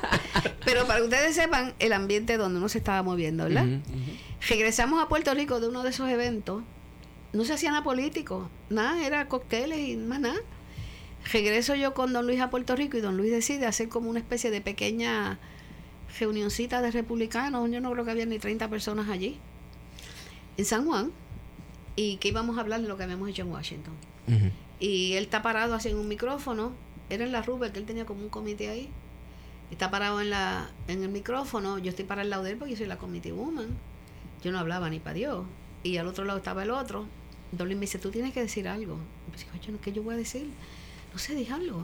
Tú, tienes que decir algo. Y yo dije algo. Yo dije, al final yo dije, yo un saludo bien grande. Y ya Don Luis le explicó todo, whatever. Psh, me paré otra vez. Pero a este lado aquí, cierro los ojos y lo veo. Había un señor delgadito, bajito, no, no debe haber medido más de cinco pies o algo así, con una guayabera inmaculadamente planchada y un sombrerito. Y me empieza a tocar. Y yo, dígame, ¿qué, qué fue? ¿Qué hicieron por la estadidad? Y, yo, y a decir, porque no han hablado de la estadidad ahí. ¿Qué fue lo que hicieron? Y yo le mentí. Yo, sí, sí, sí, sí, bregamos con la estadidad. Claro que sí, después le cuento. Y yo me monté en el carro para Mayagüez guiando por la 2 y me eché a llorar. Yo dije, yo le mentí a ese señor, yo no estoy haciendo nada por la estadidad. Dios me puso a mí en la Casa Blanca. That doesn't happen si tú no tienes millones de dólares donde arriba o eres un político que ya ha subido todos los escalones. Y el día, ese día, ese día yo me determiné, esa noche yo me quedé con los ojos así abiertos. Yo dije, esa noche yo, desde- cambió mi vida totalmente. Sí. Y ahí yo dije, yo tengo que, si yo tengo esa posición y yo tengo este privilegio, yo tengo que usarlo para buscar para Puerto Rico lo que yo entiendo que es mejor para Puerto Rico. Y avancé tanto y tanto que ah, entonces el partido, cuando me, yo empecé a coger firmas, se creían que yo estaba buscando firmas para Hernán Padilla. Y las recogían en los partidos diciendo que era para mí y después las quemaban. Wow. Me lo decían los empleados. Este- esto Ah, es en el Partido Nuevo el Progresista. Partido Nuevo. Pero espérese, usted estaba buscando la estadidad Buscando hojas de estadidad. y entonces el partido le estaba boicoteando, Estaba boicoteando las firmas. ¿Por porque- qué razón? Porque creían que yo estaba haciendo como un ejército para Padilla que iba a retar a Romero. Esto, Ok. esto es todos los 80. En los O sea, que no ellos se tomaron- estaban en la lógica partidista de quién gana la gobernación pero no estaban pensando en No. lograr la estabilidad. Y yo, y eso fue, te estoy hablando que yo, Bush lo conocí en el 79, en el 80 gana Reagan, y ya yo estoy allí en el 81. Ujú. ¿Entiendes? Las elecciones después de Don Luis, digo, de Romero Barceló y Hernán fueron, que él hizo otro partido, fue en el 84. Y años, y años convulsos también Ajá. en Puerto Rico, en todo el espectro político. Sí. Y entonces, pues, a mí, tú sabes, acuérdate que yo estoy bien novata en todo esto y yo no entendía lo que estaba pasando ni por qué estaba pasando. Y entonces, bueno, yo dije, bueno, pues, si, el- si nadie quiere hacer nada, yo pues yo hago esto. Y entonces, no, yo hablé con... eh, Es más, se lo recordé los otros días porque me invitaron al, al ball de Rick Scott en, en Washington, a Roberto y a mí, porque Roberto está ayuda mucho allí a los, a los candidatos. Y me invitaron al bol de Rick Scott y estaba sentado Romero Barceló en una mesa solo, aunque estaba la gente caminando alrededor. Y yo me senté al lado de él y dije, Roberto, le voy a decir lo que no le he dicho en 40 años. Y dije, ¿por qué usted a mí me boicoteó? Porque usted en vez de ayudarme me boicoteó. Yo, yo, yo, yo, yo, yo, ¿sabes? Yo no sé. Y yo decía, yo como que no lo oigo bien. Mucho ruido, mucho ruido, mucho ruido. Anyway. Pero anyway, eh, el asunto fue que yo me coincido con él en un vuelo que venía de, de, de Washington a Puerto Rico, en Atlanta, di- había que pararse, era Delta, para hacerle un... Y por ustedes se montan en el avión y yo me le voy detrás, que luego que está en primera, yo viajaba siempre, yo viajo en la cola siempre. Y yo estaba, yo janco pa- todo esto del bolsillo de nosotros, ¿sabes? Ujú. Y yo arranco y llego a, a- al frente.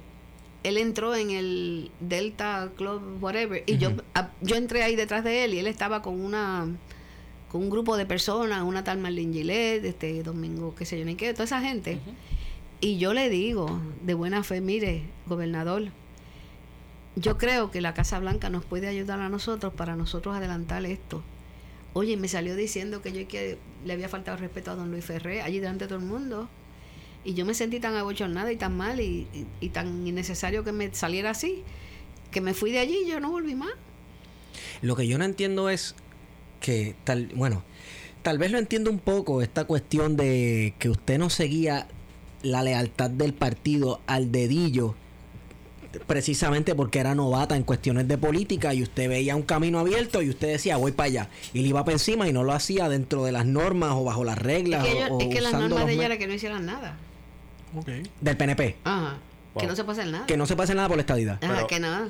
Pero también, está- no sé si vas por ahí, pero estoy pensando en que si estos son los 80, Ajá. Ujú. Eh, o sea, eh, en el 80 fueron las elecciones, gana Reagan, así que estamos hablando del 81 al 84. 84, ¿verdad? Ujú. Pues una mujer tomando, eh, digamos, la, la- yéndose punta de lanza con- en un partido que estoy tirando una bala loca, pero debe estar dominado por, por hombres, hombres sí machistas, ¿verdad? Fuertes, pues se les va a poner un poco problemático el asunto también, ¿no? Porque conociendo su trayectoria dentro y fuera de la, de, de la Pero en ese política. momento la gente no sabía cómo yo era, tú sabes.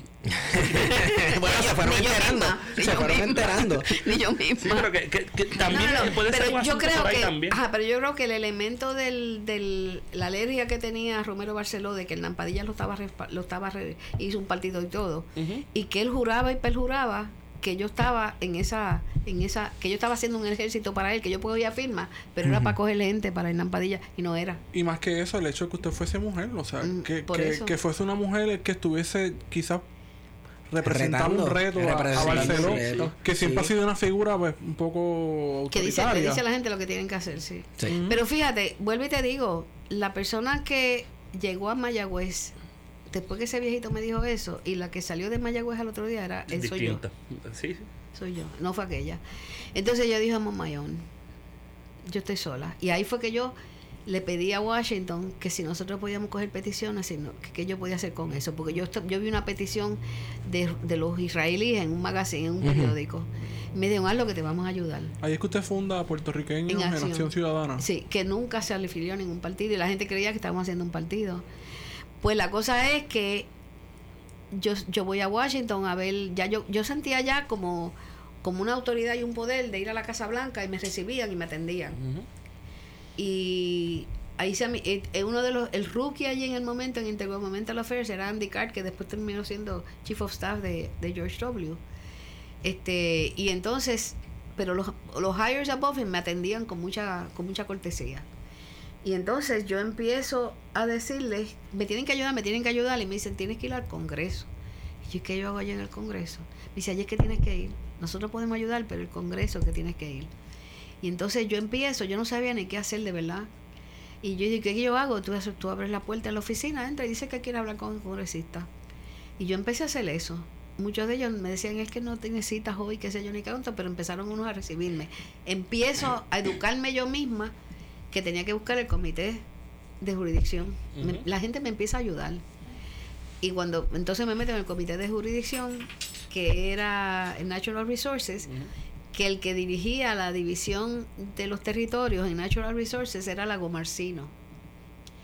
Y consigo tener una relación con Lago Marcino, él ya sabían que, que Bush estaba, que era vicepresidente, que Bush y la, y la Casa Blanca estaba favorable. Nosotros llevábamos cartas de Reagan diciendo que respaldaba la estadidad. Y Lago Marcino, el primer proyecto, ay Dios mío.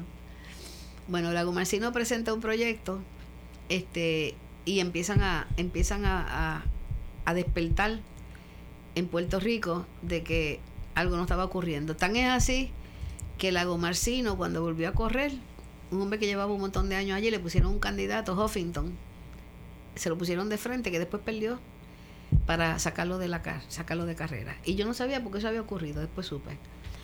Luego, con el tiempo, llegó a ser Don Young el chairman del Comité de Recursos Naturales y con las firmas decidió que iba a presentar un proyecto de, de incorporación en el 93. Sí, ya, eso, ya, ya yo tengo Y el, conciencia y el en esa proyecto. Young. Y el proyecto Young lo paró Romero Barceló en el Senado y el proyecto de incorporación lo paró Rosselló en el 93. Espérate un momento. Estamos hablando de que dos personas de dos- los máximos dos líderes ya para ese momento, Ferrer ya estaba un poquito en las afueras. En ese momento, del máximo partido y movimiento estadista en Puerto Rico, ambos detuvieron un proyecto en pro de la estadidad. Sí. ¿A qué se debe eso? Ahora vamos. Eso se debe a que cuando establecieron y que supuestamente para que Puerto Rico pudiera desarrollarse iban a darle exención contributiva total a las compañías americanas, Sí. tanto federal como estatal. Y entonces esas compañías empezaron a hacer negocios en Puerto Rico. Cuando empezaron a sacudir el palo allá en Estados Unidos, empezaron a cargarse de cabilderos para conseguir que, protege- que las protegieran aquí. No se puede no se puede lograr la estadidad porque la estadidad va a cobrarle contribuciones a esas Claro. corporaciones, pero no es en un principio era así, pero luego después los millonarios, cuando yo digo millonarios, tú puedes ser millonario Eran las ahora mismo. corporaciones, 936, que era un paraíso fiscal. Ajá, pero cuando yo digo los millonarios, millonario ahora es cualquiera, ¿verdad? Menos yo. Pero bueno, los millonarios, eh, las empresas millonarias Sí. locales empezaron a buscar trucos que ellos me lo van a negar y yo no voy a decir quiénes son para que no puedan negarlo, para ver de qué forma podían también beneficiarse de eso.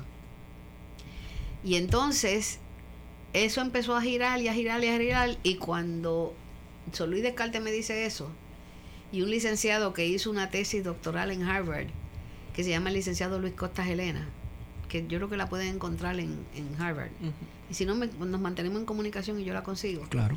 Dijo y sacó números de cómo no había mejorado la economía de que esta gente no pagaran contribuciones.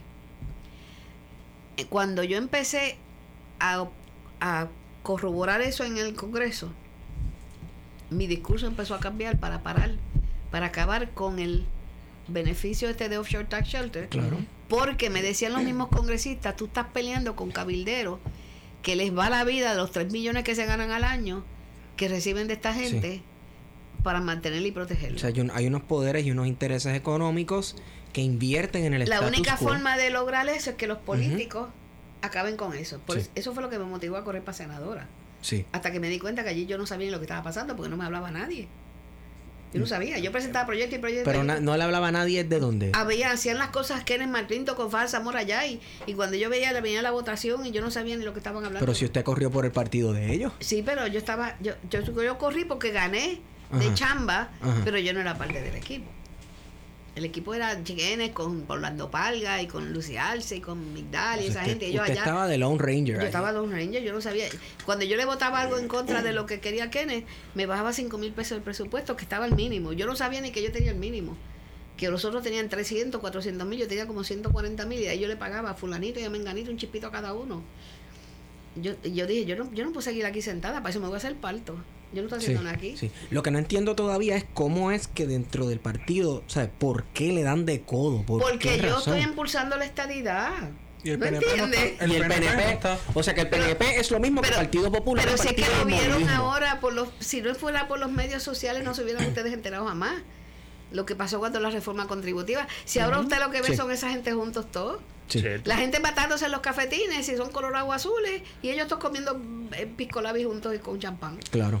Doña, miren, usted dijo... Yo no soy revolucionaria así como de, de cosas de matar gente. ¿no? No, pero revolucionaria en el sentido de cambiar Sí, la- yo sé, la- yo sé. la- Sí. Eh, usted estaba mencionando que había unos grandes intereses Sí. que los vinculaba con la industria azucarera. Bueno, la industria azucarera empezó, pero te voy a dar un ejemplo de ahora, que, con, que conllevó, que esta curita ayudó para que se iniciara ese proceso, este, a un estudio de, de Congreso, que si ustedes lo hacen un research, y también busquen en mi blog, The MJR Report, que ahí van a encontrar cosas que no van a encontrar en más ningún lado. Uno de los yo conseguí que viniera un grupo del Philadelphia Inquirer para que vieran sobre la marcha lo que estaba pasando con las corporaciones. Y los llevé para que vieran como las viejitas tenían que comprar en la farmacia un pa- una pastilla diaria. Y lo que estaban sacando las farmacéuticas en beneficios contributivos. ¿Ok? Y tiraron un libro que fue nominado para el Pulitzer. Si ustedes buscan ese libro, lo van a encontrar. Que no me acuerdo el nombre aquí ahora mismo, pero yo les puedo decir. Pero busquen el Philadelphia Inquirer, Pulitzer, este, este, candidates y algo que tiene que ver con Puerto Rico. Y están allí. Y yo creo que están vivos, estaban dando circuitos de eso. Bueno, Microsoft. Microsoft tiene una fábrica, no sé si es en Fajardo. En Humacao. en Humacao. sí. Esa fábrica, yo no sé si la condición sigue igual, pero esa fábrica estaba supuestamente haciendo disquitos, Hace los discos, sí. ok, Del mundo. del mundo. Pues esa fábrica Microsoft estaba en un momento dado, yo creo que ha seguido igual, estaba generando, tenía aproximadamente 170 empleados. Creemos que, acuérdate que estoy yo sola, yo no tengo un equipo, yo averiguando con la gente que me llama y esas cosas así, no, yo no, y, y con bastante poca movilidad. Este, creemos que muchos de ellos part-times, que muchas de estas corporaciones, la gente es part-time, no tienen más remedio, pero no, entonces no tienen todos los beneficios que tiene una persona full-time, que entonces también tienen que coger cupones porque, para complementar. Así que es una carga a los americanos o a nosotros, a los ciudadanos, que una persona tenga que vivir todavía del mantengo porque el trabajo que tiene no le cualifica para eso. Pero vamos a parar ahí. Asumiendo que tiene 170 empleados a full time. El, tra el Microsoft, la vez que se mandó, se hizo ese estudio, estaba recibiendo 22.8 millones de dólares anuales por empleado. No me digas a mí que no puede tener allí gente ganándose 100 mil dólares mensuales, anuales. Claro. Nosotros descubrimos que la mayor parte de la gente estaban en unos sueldos bien bajitos. Ah, te voy a tirar otra. La Baxter tiene una fábrica. Jayuya En es. Jayuya. Ok. ¿Ah? En exenciones contributivas. Sí, sí. por cada empleado. Ajá. Esto lo estoy diciendo aquí por primera vez. La Baxter, que estoy a punto de decírselo a alguien allá afuera. La Baxter tiene, hace una fábrica y hace los sueros. Los sueros de la Baxter son los sueros que se hacen en el mundo entero. Sí. Sí. Ujú. El agua sale de un manantial de Jayuya, que ellos cogen de gratis. Que no ha cambiado mucho, ha sido la dinámica, la dinámica de la plantación, de la plantación Sí, Bueno. de Puerto Rico desde siempre. Pero tú sabes una cosa, que si llega a ser en un estado en Estados Unidos, no, la gente no se lo tolera. No piensen que es que los americanos allá en Nebraska van a dejar que una fábrica haga eso. No, eso a lo mejor lo permiten en Venezuela o en Cuba, porque están conectados con el gobierno, pero no pasa en un estado. En un estado la gente, la gente está apoderada. Y la gente le hacen una protesta y le paran aquello allí y se los roban. Bueno, y, y también con raras, eh, eh, eh, digamos con algunas excepciones, pensando en el caso de Flint, Michigan, que, que hubo algo allí medio raro con el Con fracking, así. con el fracking. El Bueno, eh, la, la ciudadanía tiene que ser policía de su propio mundo. Definitivamente. Eso es así. En eso estamos de acuerdo. ¿Entiende? Y nadie puede intimidarse con un político o con un gobierno que le diga que no lo puede decir. Uno tiene que tener la valentía. Esas son las cosas que se deben pelear. Ujú. ¿Comprende? Y eso, pues, tú tienes que apoderar a este pueblo, que este pueblo, cuando ustedes, mucha gente habla de la colonia, lo que yo miro de la colonia son gente cabizbajos que le tienen hasta cierto modo miedo al gobierno. No se atreven a decirle a un gobernador como Ricardo Rosselló, mira, tú no sabes lo que estás haciendo. Porque va y le afecta hasta, hasta en el trabajo privado. Sí, o sea, sí. Hasta en el trabajo. El viejo que le tiene trabajando en el colmado es un PNP reventado. Y ya tú perdiste el trabajo en 24 horas. ¿Comprende? Eso, eso no pasa en los estados. No pasa. No se le ocurre a nadie en los estados pasar eso. Pero eso no debería pasar en ningún lado. Pues está bien, pero a mí me importa Puerto Rico, que no va a cambiar el mundo, que estoy pensando. bueno, pero anyway, este los medicamentos que nosotros estamos, las farmacéuticas, están haciendo una porrochada de llavo de Puerto Rico. Los medicamentos están exorbitantemente caros, cada vez suben carísimo. más. El pobre casi no puede bregar con eso y los, y los, farma- los seguros médicos le niegan algunos medicamentos que son los que sirven. Pero esos medicamentos no se están haciendo ya en suelo americano.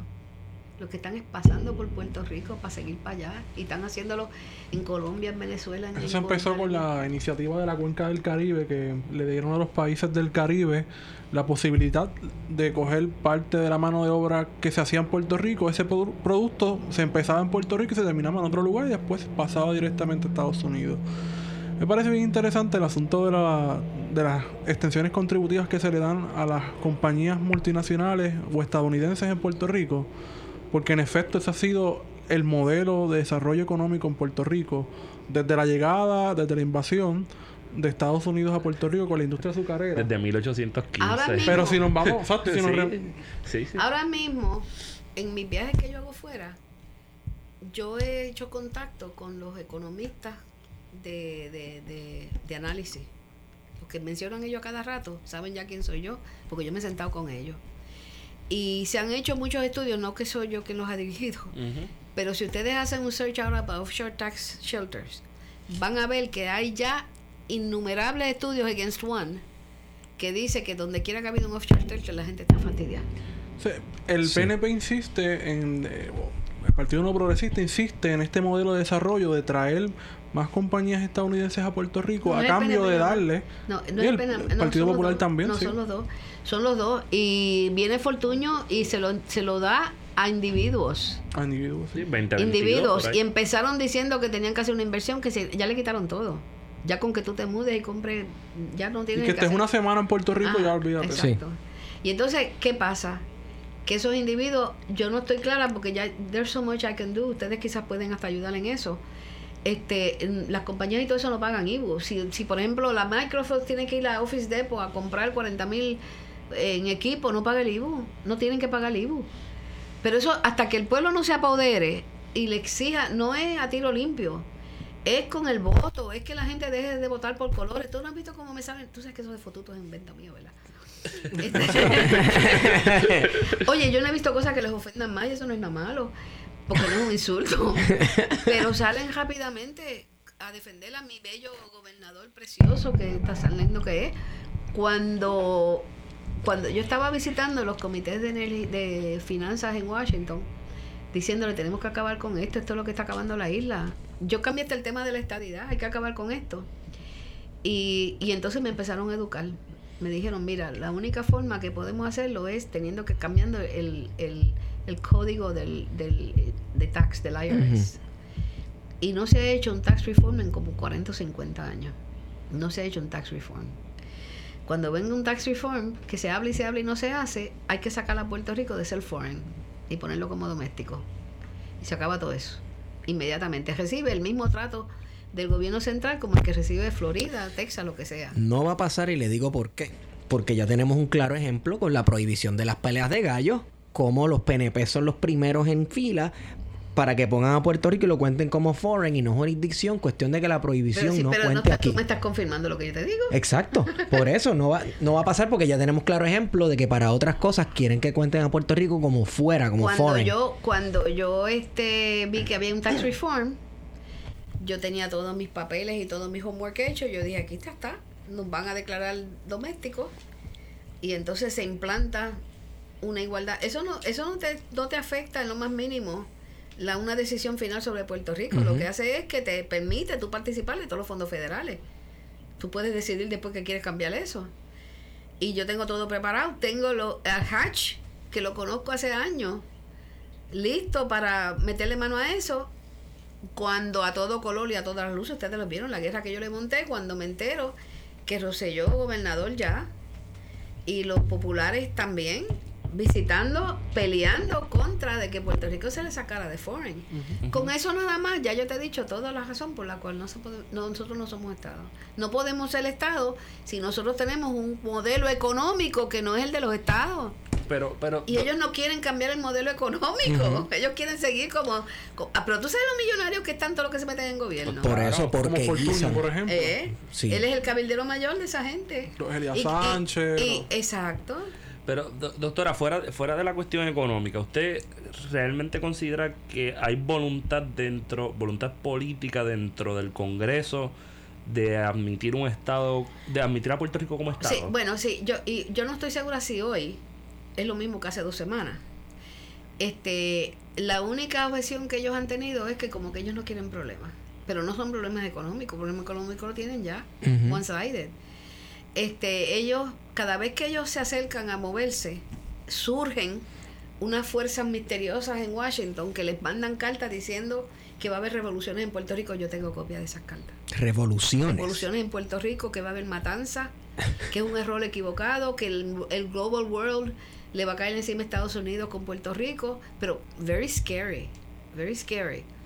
Y quienes mandan, yo tú sabes que una de esas cartas yo la traicié y salía de un bu- busqué porque tuvieron que registrarse para repartirlas en el Congreso aunque fuera por correo. Yo fui, eso hasta lo publicó el vocero y entonces don Luis Ferré llamó al dueño del borrero y decía, quita eso de ahí o te cierro el periódico. Anda. Lo publicó un muchacho que se fue para Tampa, que estaba en el vocero. Yo no lo pude encontrar más en el vocero, si ustedes tienen más capacidad a nivel de, de- de investigación. Yo creo que yo les puedo casi encontrar la fecha de eso. Tengo que buscarlo. con la bien. fecha se puede... Ah, Sí, con la tengo fecha casi sí, que bu- buscar tengo los casi, archivos. por lo menos el momento, porque no, yo fui un día al vocero y, no pude encontrar allí. Bueno, este, el, el, esta gente se metieron allí a, a, a tratar de, de, de mantener el, el de esos contributivos, para que nosotros sigamos pagando eso. Esas cartas, esas cartas intimidan, y las recibieron el día, intimidan a mucha gente. Porque acuérdate que el, el, el congresista no está pensando en Puerto Rico. El congresista, eh, particularmente en la Cámara, tiene elecciones cada dos años. Y ese congresista, desde aunque gane hoy, ya está mañana pensando que tiene que proteger esa silla. Sí. Y si los, los sitios donde él vive le dicen, mira, ten cuidado que esa gente ponen bombas y Porque ponen también esas responde cosas". al distrito, ¿no? Porque te, te voy a decir una cosa y ustedes lo saben.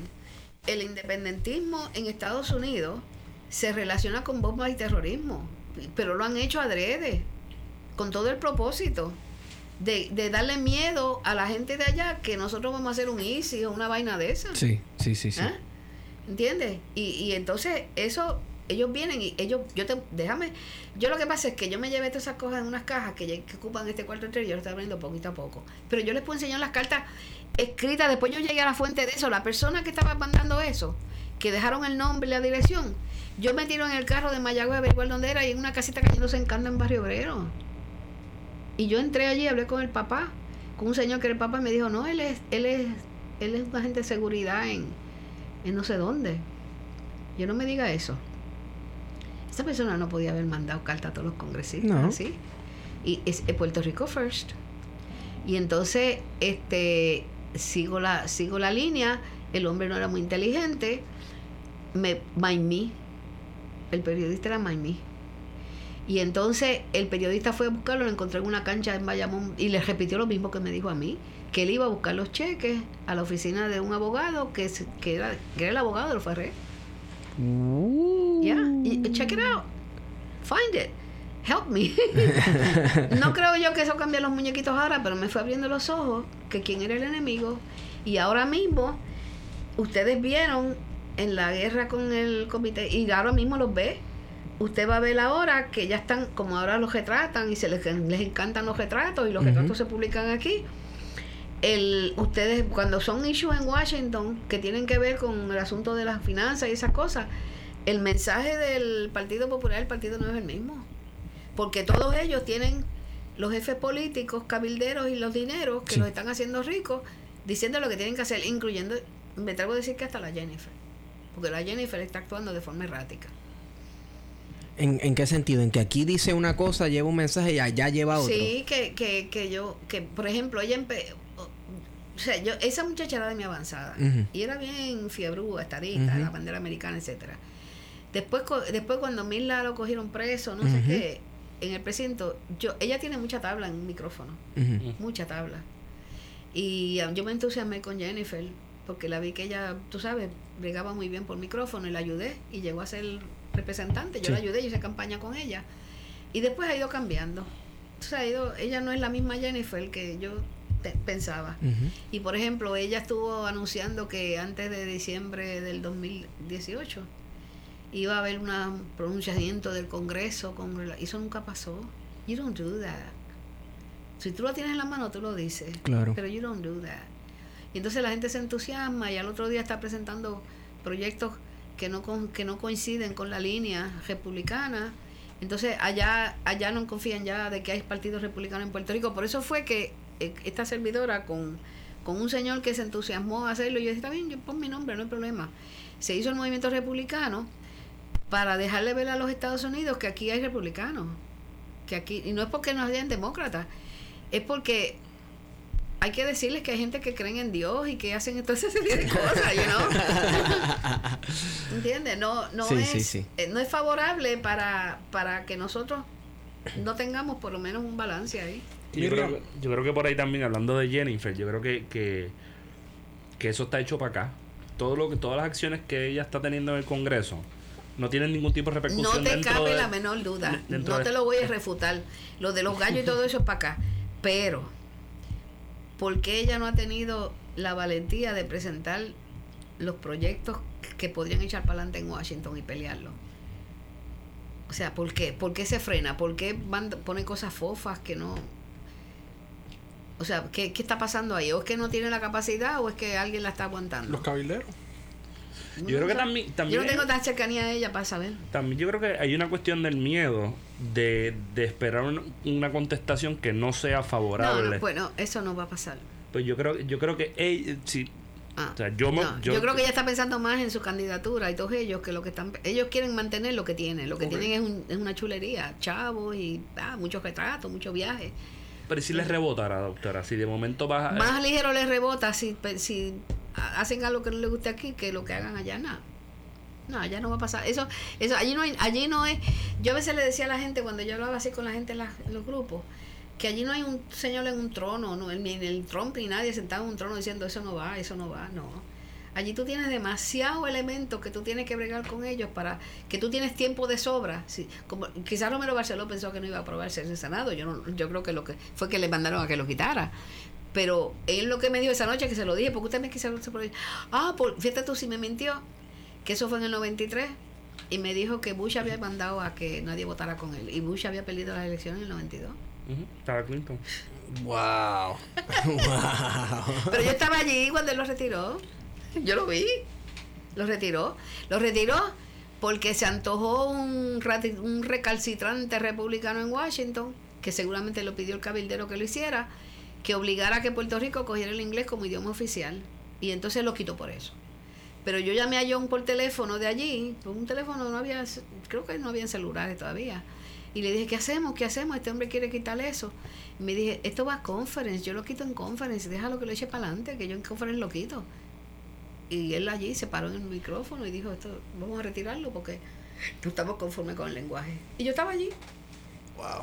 Oye, vamos a llevar un poco la discusión ah, con lo de la ciudadanía, porque en el 94 Juan Mari Brás Sí, yo lo jeté. eh, renunció a la ciudadanía en y en esa década usted lleva un pleito, un- recusó el voto inicialmente, ¿verdad?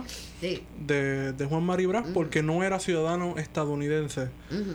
Eh, ¿Nos puedes decir un Te poco puedo de decir, claro que sí. Y si fue una cuestión de mutuo acuerdo entre ambos? no, o... no, si tú supieras que nos acusaban de colusión, este, nos acusaba García Pasalacua y otro, eso fue una colusión, se pusieron de acuerdo, no. Nosotros teníamos un debate muy amistoso, pero cada cual mantenía su mantenía su posición, cada cual, nadie lo cedía. Y Maribras hacía cosas extrañas, a veces se desaparecía dos o tres días y volvía otra vez. Aquí lo tengo, que lo puse muy lejos. Sí, ahí estamos bien. Bueno, lejos. Maribras este, eh, era jocoso y, Y un día se desapareció yo decía, por dentro este está en algo. Faltó como dos veces corrida. Yo dije, este está en algo. Ah, porque él era comisionado electoral. Yo no sé lo que él era, pero se desapareció del panel. Ah, no, es que tenía Ah, un del panel. panel, del panel. Panel Voces del Oeste, tuvimos 10 años. Y entonces cuando de momento yo veo en las noticias que él está en Puerto Rico, anunciando en Puerto Rico que había renunciado a la ciudadanía americana y que ahora era ciudadano, qué sé yo. Ah, no era ciudadano de nada, no, no creo que aceptó ninguna, ciudadano en Puerto Rico. ¿Ok? Y entonces yo le tiro una rabieta, pero una rabieta, no, que usted no va a hacer eso, que qué sé yo, que sé qué cuánto, que cómo va a hacer eso, que no sé qué y no sé tanto. Ahora no, ahora no, seguro, algunos privilegios no va a tener. Y, y me dice, yo tengo todos los privilegios, qué sé yo. En realidad, todavía no había eso de montarse en un avión con identificación ni nada, porque él no hubiera tenido ninguna. A no ser que él hubiera tenido algún pasaportito escondido de algún país que lo haya conseguido. Él no tenía forma de volar. En aquella época no veían nada en, los, en los aeropuertos. Y entonces eh, yo le digo, pues yo lo voy a recusar para que usted no vote.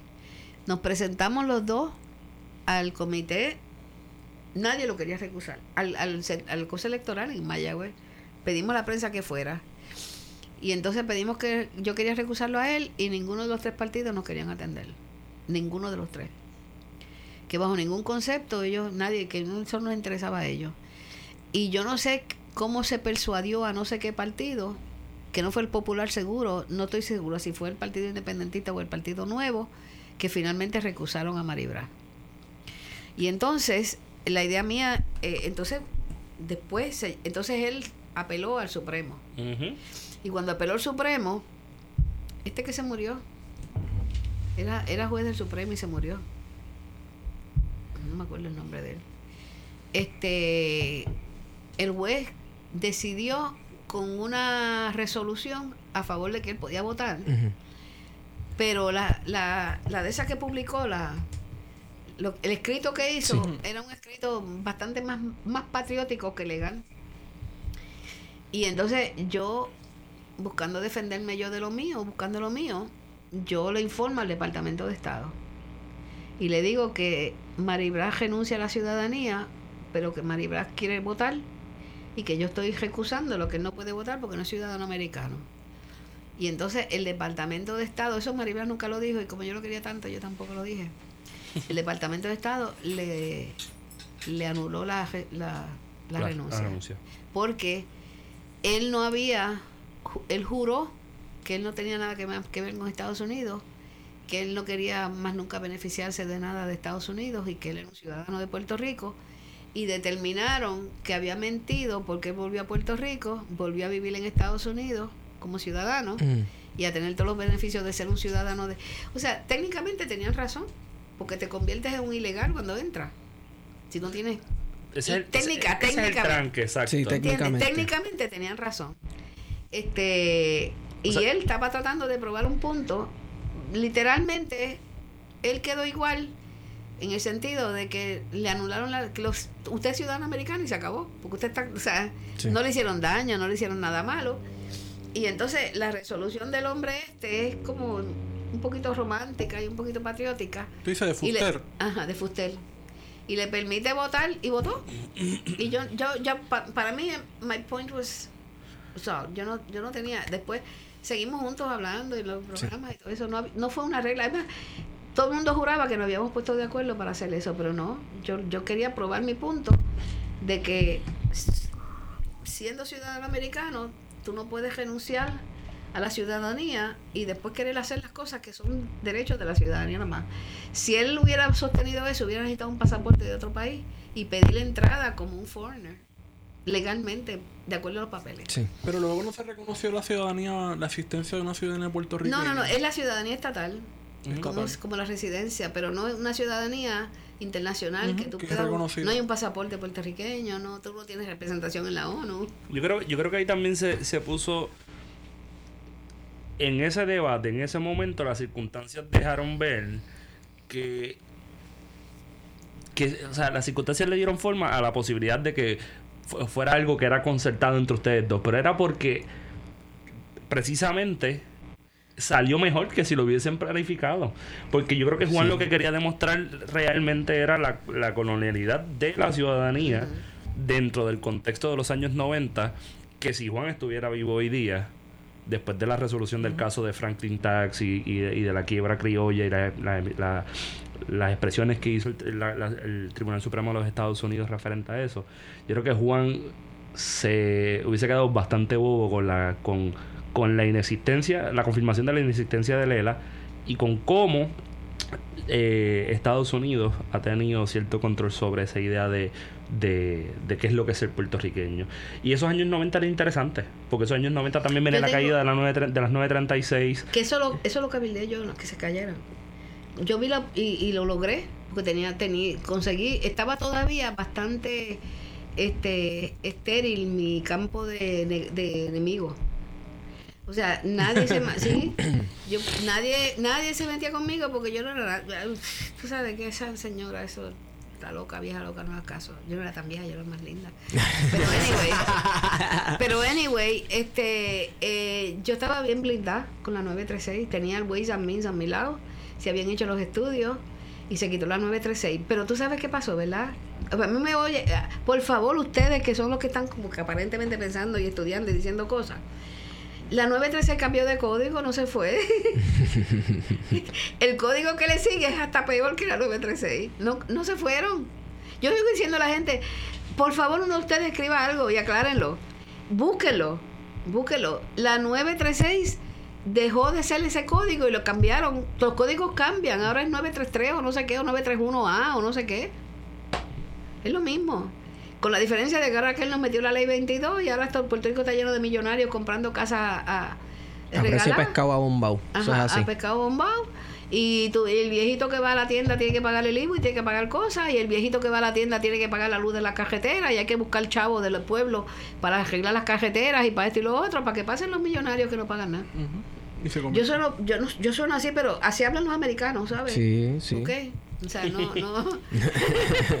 Mira, a finales de, de la década del 90 también hay un, un conflicto político en Vieques. Ah, yo Eh. también ahí me metí. lo sabemos, lo Lo sabemos. Eh, y entonces, entiendo que usted fundó la Liga Promarina. No. Ah, bueno. O eso es pusimos ese mucho nombre, antes. pero éramos. No, yo no- no, yo no hice. Hay, hay el Navy League que estaba, no tiene nada que ver conmigo. Nosotros nos pusimos un nombre, pero eso duró la semana o dos semanas. ¿Cuál, en, en- en la práctica, cuál era su posición sobre bueno, la yo te, voy a Marina? decir, no, yo te voy a decir cuál es mi posición.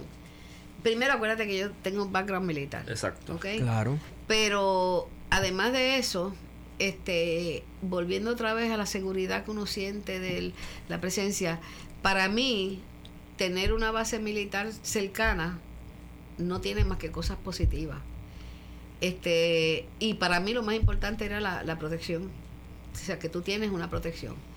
Resultó que cuando me empapo de lo que está pasando, me entero que Puerto Rico está, que, que la base, que el, que el Navy gastaba en Puerto Rico en aquella época 700 millones al año. Eso empezó a ser también un factor importante. Era la fuente de empleo y de mantengo de la gente de Vieques. Cuando se empezaron a molestar por las bombas y no sé qué, yo llegué, ya yo estaba bastante bien para ir de Washington, porque ya yo, había- ya yo estaba envalentonada, ya yo conocía gente y yo estaba muy relacionada. Eh, yo, yo logré conseguir que Washington cediera muchísimos privilegios, inclusive dinero para los viequenses. Se habló hasta de un puente entre Vieques y, y Puerto Rico, Sí. hasta de eso se llegó a hablar. Pero entraron las pasiones de dos o tres eh, políticos y, y se le dio más énfasis a un accidente que hubo, que los hay todos los días en la carretera, en todos lados, como que fue una cosa de abuso a los viequenses, whatever. Y, y lo que pasó entonces, que puede volver a pasar en cualquier momento, y el que estaba era George Bush W en la presidencia, Estaba Clinton. no, pero después el que dijo finalmente, Ah, sí, sí, el que dijo finalmente, let's get out of there, y lo dijo por allá por Suecia, they don't want us there. Llegó el momento donde la irritación de la pelea de Puerto Rico era tan fuerte que eso no fue lo que hizo el cambio. No, me estoy acordando ahora bien. Los las lanchitas esas, no, no, no. No, pues te lo digo porque me, ay, yo te volví a morir. Dios mío, las locuras mías. Sí, es vanía. Bueno, anyway, este, lo que hizo que las maniobras finalmente tomaran la decisión de irse, que por cierto averiguamos que estaba siendo empujada a la salida de la Marina utilizaban a los muchachos y a los políticos más honestos, a los políticos otros por dinero, pero estaban tratando de conseguir los terrenos de Rubber Rose para ya tenían diseños y todo para marinas y cosas allí. ¿ok? La fuerza más grande y propa- propaganda en contra de la marina venía de esos sectores. O sea, que venía de unos sectores, la misma gente de La 20 y 22. misma, la misma gente. Ya tenían, ya estaban con los colmillos amorados. Por eso es que tú ves que lo tienen congelado. Lo tienen congelado para que se echaben. Porque está bien, ok, pues salió la marina, pero tampoco, tú sabes, no van a coger eso allí a la, ahora a, a bom- como dice este bombado. Lo que hizo que la marina eventualmente se fuera fue que en los en las canoas esas que tenían los pescadores, los, los barquitos esos de pescado, Sí. se, se tiraban tres o cuatro en la misma área donde estaban los barcos de, de bombardeo. Y ellos no pueden matar un... Ellos, ellos pueden matar a lo mejor si están por allá por, por la Arabia o algo, si se le paran de frente, pero ellos no pueden matar a un americano Son civiles. porque está en el agua. Y entonces me dieron la cifra, te la voy a inventar. Pero me dijeron, por ejemplo, que se, se perdía como uno o dos millones de dólares diarios Si no practicaban. si no practicaban. Y que entonces estaba el daño de que no practicaban. Total, fíjate, eso hubiera durado bien poquito porque ya no se arrastran así por la arena. Ya, ya no son las maniobras, no son así. Bueno, la cosa fue que se desesperaron. Este, la presión que recibió George Robbie venía de los dos lados, de la gente protestando y de la marina y esa gente protestando que no podían que no podían este, entrenar, no estaban haciendo nada, que tenían que buscarse una alternativa. Tiraron a ver para dónde se iban, Jeb Bush dio adelante y están en Jacksonville haciendo lo mismo que hacían en Puerto Rico y nadie ha protestado. Y están allí. Pero también tiene que, yo creo que también responde al hecho de que ya se estaba moviendo desde los 90 el escenario de guerra del Caribe, de esa amenaza comunista en el Caribe, y se mueve hacia Medio Oriente Claro. con la guerra de Irak, la Kuwait. Así que Pero a pues, nosotros, yo creo, yo no sé si, si el daño justifica este el beneficio, porque la, mucha gente han echado, toda esa área del este de, esta- de Puerto Rico ha echado de menos esa base. Y esas bases las hay, en, en Florida yo creo que hay como tres o cuatro, y la gente trabaja ahí, ganan buena plata. Y hacen sus maniobras. Y, y yo ya yo creo que esas maniobras, mira, la última de esa guerra, eh, eh, eh, no voy a traer el tema de Trump porque me toca una payama, ¿no? Pero la última guerra o la última vez que hubo una agresión de Estados Unidos hacia algún sitio, lo hicieron con drones y tumbaron y quemaron y fastidiaron todas las fábricas que estaban creando esos gases nerviosos que mataron a todos aquellos nenes que los vimos nosotros retorciéndose en el piso y se murieron, creados por las guerras que tienen esa gente por allá. Y, y tiraron drones y tumbaron todas las fábricas de que estaban haciendo esos gases, tú sabes. Así que yo no creo que nosotros estamos. Yo creo que la guerra es más mala ahora. Porque si a ti te tiran una bomba y eso viene de long distance por allá con, Sí, con, con un una con un maquinita, control remoto como es peor que si, tú sabes. Yo no creo que ha mejorado la vida de los seres humanos con la pero pero por lo menos ese tipo de maniobras que se hacían, yo creo que han ya nosotros ya está obsoleta. En el contexto de esa de, de la salida de la Marina de Guerra también se estaba dando lo que se conoció como la guerra de las banderas. Eso fue eso. la guerra de las banderas. La guerra de las banderas, o por lo menos así se la ha conocido eh, eh, en Sí, los libros de, historia. ¿En qué consistió la guerra de las te la voy a banderas? contar, te la voy a contar. Este estaban, yo no sé, ah, yo creo que estaban protestando un grupito frente a la cárcel federal por lo de Vieques. Estaban allí, ah, porque estaban presas, Norma Bulgo y esa gente. ¿No Nabucco fue preso? Por, por Bueno, la tuvieron dos o tres días en una jaula.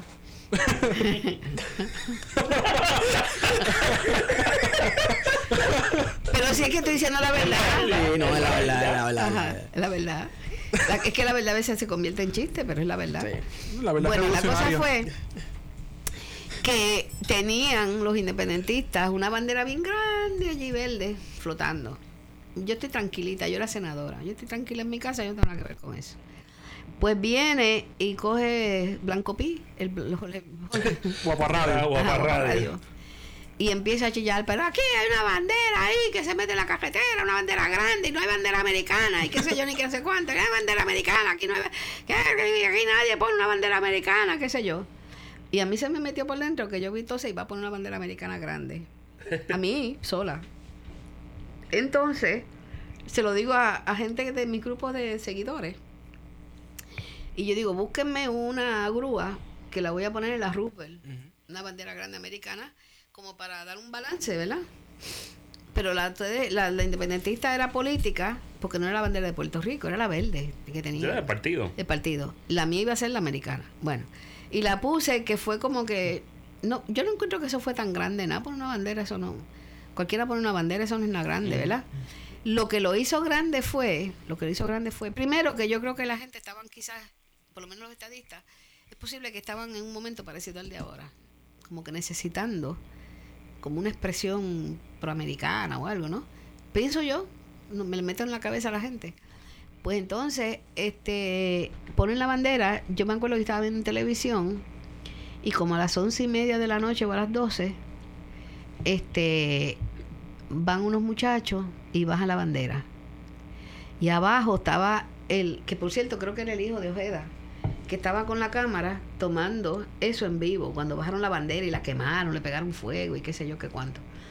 Y yo dije, ah, pues mira para allá, me bajaron, bajaron la bandera, qué sé yo. Bueno, pues parece ser que como era tarde en la noche, estaban muchachos estudiando o algo y vieron eso y como que se como que se sublevaron de que hubieran bajado la bandera, porque además le pegaron fuego. Y entonces al otro día por la mañana que yo voy al Senado, como es el mundo, me empiezan a llamar la gente que en Mapa Radio se estaban metiendo los estudiantes de la universidad, creo que eran de la universidad, en la bolita, en la mitad de los vientos, y que estaban, bajaron una bandera allí de, de Vieques, yo ni qué, y pusieron una bandera americana. Y empieza a llegar la gente a la lomita. Ahí es que va pesquera. Entonces todavía no llega a pesquera. Ellos estaban velando a ver si era bueno o no. Entonces. estaban haciendo el cálculo. Velando la guira. Velando la guira. Entonces yo empiezo a oír por la radio que la gente empieza a salir en los carros con bandera. Como que se, la gente querían, ahora sí que sacó la bandera, ¿verdad? Y empezaban hasta a correr por las calles. Yo, ¿qué es esto? ¿Qué está pasando? Yo estoy en mi oficina y me dice uno de mis ayudantes, este, doña Miriam, la están esperando allá arriba en la lomita. Yo, yo, yo no voy para allá porque eso es una cosa de los muchachos y que ellos son los que deben coger el, ¿verdad? El, mando de eso, la, iniciativa. Pero aquellos seguían, mira, yo veía subiendo por de la ventana del, anexo, yo veía subiendo la gente con, con, con, viejitas con andadores por aquellas modas por allí para arriba, hay gente con las nenas con loncheras parando desde el colegio para subir para allá arriba. Y entonces la gente allá arriba estaban todos protegiendo la bandera americana, pero en ese momento no había razón alguna para proteger la bandera americana. O sea, no, era simplemente como una expresión de, de, ¿cómo te diría yo?, de apoyo. Yo no estaba allí. Eventualmente me fue tanta la presión que yo fui, pero me quedé al margen allí en el círculo. Pero yo no abría la boca ni di conferencia de prensa, ni, o sea, no hablé con la prensa ni nada. Yo decía que esto era una cosa de los muchachos, los muchachos jóvenes, de la juventud. Bueno, pues cuando la cosa estaba que aquello no cabía un alma allá arriba, llegó la comitiva del PNP. Llegó Pesquera, llegó Leo Díaz. No me acuerdo de más nombres, así que no quiero meterla. sí creo que estaba en ese. Ajá. Y ellos dijeron que ellos iban a tomar mando de eso. Y entonces, este. Dijeron que se iban a reunir en el. Esto es interesante, ¿no? que se iban a reunir allí en el, en el Capitol, en un anexo, en una de las oficinas, para tomar decisión de qué iban a hacer con eso. No me dejaron entrar a la reunión. Y yo era senadora. ¿Ok? Eh, yo no sé en qué momento por ahí, en qué toda la gente está allí parada, no está pasando nada. Claro, dos o tres personas empezaron como que a ser un poquito más exagerados y por ejemplo, yo recuerdo haber visto a Melinda Romero, a, a de la Bandera. Y a otras más. Están videos en YouTube. Ajá, a sí. así. Ay, Dios mío, yo no viste ese YouTube. No me vas a ver mucho en ese YouTube a mí, porque yo no estaba así de protagonismo allá arriba. No sé que la prensa se me hubiera ido detrás. Este, y estaban a reguindar la bandera así, no dejando que nadie tocara la bandera, pero eso era un, ya la gente estaba como que sofocada. Sí. Yo no recuerdo a nadie tratando de, de quitar la bandera. Pero anyway, la cosa es que entonces llega el obispo. Empieza a caer la noche. Era el obispo, sí. Llega el obispo. El obispo fue allá atrás. En el, ah, ya entonces se empezaron a enterar de que en la casita aquella que había allá arriba había gente del otro sector político allí dentro. Que no creo que puede haber sido mucho, pues se hubieran visto. Que estaban allí dentro metidos. El obispo se lo llevaron ellos para allá abajo y hablaron con el obispo. Yo tampoco podía entrar a esa reunión. Y entonces yo no sé qué hablaron con el obispo, que el obispo allí dijo que él iba a buscar la paz y qué sé yo ni qué. Ya cae la noche, ya está la noche. El obispo se para y le ponen luces en la cara, la prensa, qué sé yo ni qué. Y cuando el obispo le da con hablar, dijo lo que no esperaba la multitud. ¿Entiendes? Dijo algo que no estaba a tono con el ambiente de la multitud grande que había allí. En eso apagaron las luces. Se, se puso aquello oscuro. No sé por qué pienso en agua. Yo no sé si había caído un aguacerito o algo, pero yo recuerdo como charco o algo, no sé. Y empieza una pelea de la casita para afuera a pedrar, a puño, les cajaron la cabeza a uno. A rayos. Ajá. Se formó un revolú de siete suelas allí, pero bien feo. Yo estaba para ir la acera afuera porque, este, no porque yo estuviera cobarde ni nada, sino que, ajá, bien feo. Y tuvieron que llevarla. Entonces la policía se metió. Ah, entonces otra cosa. Ya de media tarde, la gente tenía alrededor un- la policía de choque dándole un círculo. Y la gente lo que estaba era para allí con la bandera. Y tal, le habían hecho un círculo con la policía de choque. Este. A mí lo único que me molestó fue que los políticos pensaran que ellos eran los que iban a decir lo que se iba a hacer y lo que no iba a hacer. Yo no sé si a lo mejor eso fue lo que lo dañó. Este, y al otro día todo el mundo se fue para la casa, pero o sea, aquello se acabó. Pero por bastantes días se mantuvo una presencia de la bandera americana en las calles con las cal- tú veías yo miraba así los, los edificios con la Sí. bandera americana y le pusieron a alguien el nombre la, la guerra de las banderas En ese momento es que usted comienza a, aparte de la, de la actividad que hubo en la Loma de los Vientos, a subir banderas en diferentes postes alrededor de la isla. me invitaban me llamaban, ah, mira, para los, los que vengas y pongas una bandera. Yo, pues, Wow. yo voy y la pongo. Yo pongo la bandera, sí, ok, no hay problema. Sí. Y, y usted vio, o sea, vieron este acto como una forma, no, quizás no de protesta, sino de reafirmación Era, era como. en un como- momento en que había una- un conflicto O sea, abierto. era, era como que, que supieran la gente que nosotros queríamos la bandera americana y que aquí había gente que respondía la bandera americana porque toda la... Pero yo nunca pensé que iba a llegar a eso. Pero no me importa, me, me gusta, pero que no fue mi intención. Pero era porque todas las escenas que salían, lo que enseñaban eran...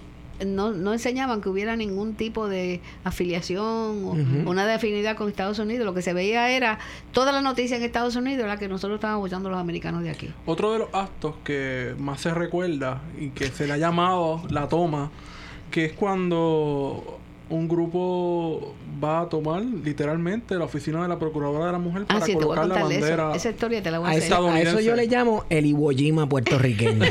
El Iwo Jima Por puertorriqueño. poco voy presa. Ah, ¿de verdad? Sí, estuve Cuénteme. cerquita, bien cerquitita de ir presa y no tuve nada que ver con eso. No tuve nada que ver con eso de verdad. Mira, el, en los bobos estos que estaban corriendo, ¿qué era? Pesquera, El Mundo, Tomás Ajá. Rivera Chats, Como que les gustó. Leo Díaz. En lo que me estaban tratando de sacar de allí, que yo no estaba allí, yo dejé que los muchachos hicieran eso solos.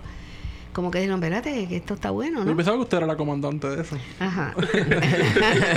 no, no, no, yo no, yo, yo me- a mí me gusta la iniciativa pri- privada. ¿eh? Y yo les Ellos no sabían nada nunca. Yo estaba por allá y yo no decía nada. A veces me llaman, mami, ¿dónde tú estás trepa ahora? Bueno, anyway, no, mira, no. Lo de la procuradora fue una cosa que, que salió muy mal y que no, te- no tenía haberse. Yo no critico que hayan tomado la decisión de ir, pero lo que pasó allí no debía haber pasado. La violencia que se generó. Pero sí, sí, pero no, no fue nunca hubo violencia en sí, pero que este fue de ambas partes. O sea, allí nadie. Mira, y yo no, yo no, yo no soy tan boba. Ah, se me olvidó decirte que al otro día me apareció una caja de esas de, de FedEx Express, de esas, con la bandera en triza americana. Habían cortado una, una las que tumbaron, habían cortado una estrella y habían hecho una bandera de Puerto Rico, pero lo que decía por fuera era que me iban a matar. Y yo tengo la caja. Y entonces me pusieron seguridad. ¿Ah? Y entonces andaban estos policías conmigo todo el día para arriba y para abajo. Y yo decía, pero ¿y ¿qué es esto? Yo no me gusta esto. Y ellos, no, no, no, que tenemos que darle seguridad. Y yo iba a comprar panty a la tienda y los hombres allí parados. y yo le dije, no, señores, no. Yo me voy a correr el riesgo, pero se me quitan del ¿Qué lado". fue lo que pasó para que se llevara a cabo esa, toma en la oficina Bueno, de la Procuradora? estaba de la yo en mi oficina en el Senado, tranquila, y me llama Jennifer. Y me dice, mira, estamos aquí en una reunión del directorio del PNP. Había, había el antecedente de que empezaron a decir que la procuradora no tenía la bandera americana en, la oficina, que lo que había era la de Puerto Rico. Y que había necesidad de que la bandera americana, o sea, la gente se quedó sulfurada con eso. Entonces, están reunidos con el directorio o algo allá con Pesquera en el PNP Y me llama Jennifer que habían tomado la decisión que le iban a llevar una bandera a la procuradora para que la pusiera allí. Y que querían que Pesquera fuera con mujeres. ¿Entiendes? Y que iban a pasar por el Capitolio para que nos fuéramos con él. Entonces yo, obediente al PNP y era el presidente del partido, cuando pasaron por el Capitolio seguimos a pie, para allá, a pie por medio de la plaza, que yo llegué con la bandera para arriba y para tal. Cuando llegamos a la procuradora habían cerrado las puertas. Entonces, eh, se, se el abanico se cerró, yo estaba al lado de Pesquera y yo quedo frente a una puerta y él queda frente de la otra. Entonces empezaron a acumularse gente y las clásicas músicas esas de, de, eh, de- con, con un macoco, ese Sí, revolú sí, y ese revolú, y hay gente acumulándose, y la gente acumulándose. Y eh, un sofocón empezó a llegar la prensa. Entonces, eh, la procuradora no decide que no lo va a dejar entrar, porque se suponía que entrara él solo a poner la bandera o a dársela. Yo tengo bastante seguridad que no me mintieron, porque yo llamé al jefe de la policía, que era Calero, yo creo, no sé quién era, y llamé a la fortaleza. Y le dije, yo creo que deben decirle a la procuradora que deje que entre este hombre y entregue la bandera an- y nos vamos. Habían unos carros y unos vehículos y se trepó. Inclusive una, una persona encima de un vehículo y cayó y rompió el cristal. Y era un vehículo oficial. Los demás estaban por allí comiendo piscolabis y cosas y hamburger y todo. Entonces, yo es una, yo, I'm tired, you know, y le digo yo a Pesquera, mira Pesquera, yo creo que aquí nosotros no estamos resolviendo nada. Vamos a sentarnos en el piso y vamos a dejarnos en el piso ahí hasta que hasta que se hasta que esto se decida de una forma ni otra, pero no, no se quiso, él no se quiso mover de la ventana, de la puerta. Este, inclusive yo tenía un abaniquito que me dio alguien, de esos que hacen así Y sale en el video echándole... y se lo pongo aire. Y, y cuando le eché el primer chorro, él cerró los ojos y él tenía la bandera aquí parada. Y esa foto lo usaron para decir que él estaba usando ese palo para darle a la ventana, a la puerta, que se demostró que no fue cierto. Entonces entraba prensa y salía prensa y entraba prensa cada vez que lo había. Entonces adentro habían unos hombres. Ya me dice a mí Calero y otra persona que le están dando instrucciones a esa gente y a la señora esta de que tratara de disminuir el- la tensión allí para que saliera esto. Y yo le digo así a los hombres que están allí, mira, abre la puerta que te van a votar, que te van a votar. Le digo yo, nada de eso dio resultado. Ya como que a las 4 de la tarde, a las 5 de la tarde, eso empezó como a las 10 de la mañana, decide, entra prensa, Espérese, doctora. Esto duró todo el día. todo el día. No. Así como 4 o 5 horas. It was really tiring. Pues yo decía, vamos a sentarnos. Y entonces entra prensa y cuando sale prensa, yo creo que ya todo el mundo estaba tan y tan y tan agotado que por la puerta que abre la prensa en- en- trataron de entrar todos de una vez. Lo curioso que yo les digo ahora, porque ya pasó el caso, es que yo no pude entrar porque la puerta no abrió porque estaba pinchada y la que abrió fue la de la izquierda. Y en los vídeos que salieron de la gente que tomaron vídeos, eso fue lo que me salvó de no ir presa.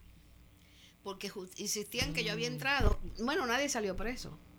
Porque el caso se cayó, no tenía peso para que, para que fuera. Pero el motín obliga a cárcel seguro. Sí. No tiene, no tiene mm, de eso, no tiene alineante.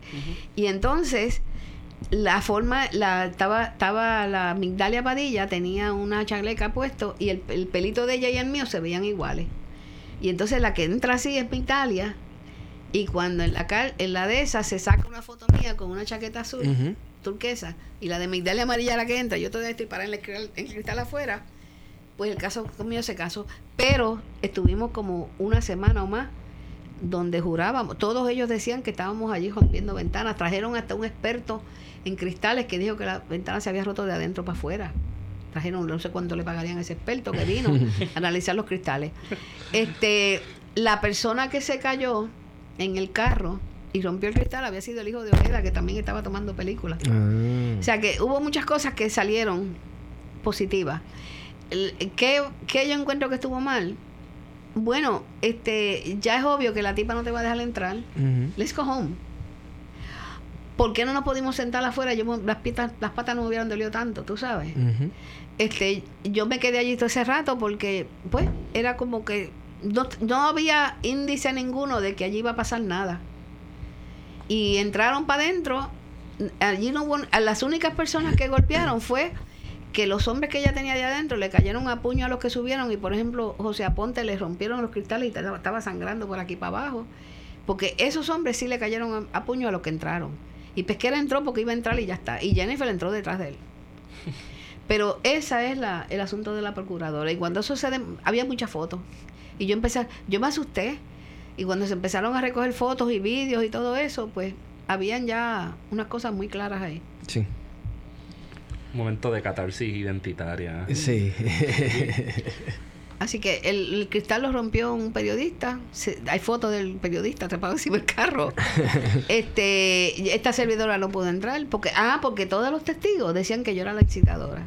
la comandante. Todos. Era la comandante. Le decían, le decía a la jueza, ¿y a quién, y quién usted, qué, qué persona usted vio allí que estaba? Me decían, esa que está ahí, doña Miriam Ramírez de Ferrer. Me señalaban a mí todo el tiempo y yo nunca pude entrar. Bueno, pero eso tal vez porque ya usted la habían visto en otras situaciones que usted es muy combatiente, muy militante y no la aguanta, no la aguanta A ni a nadie. nadie.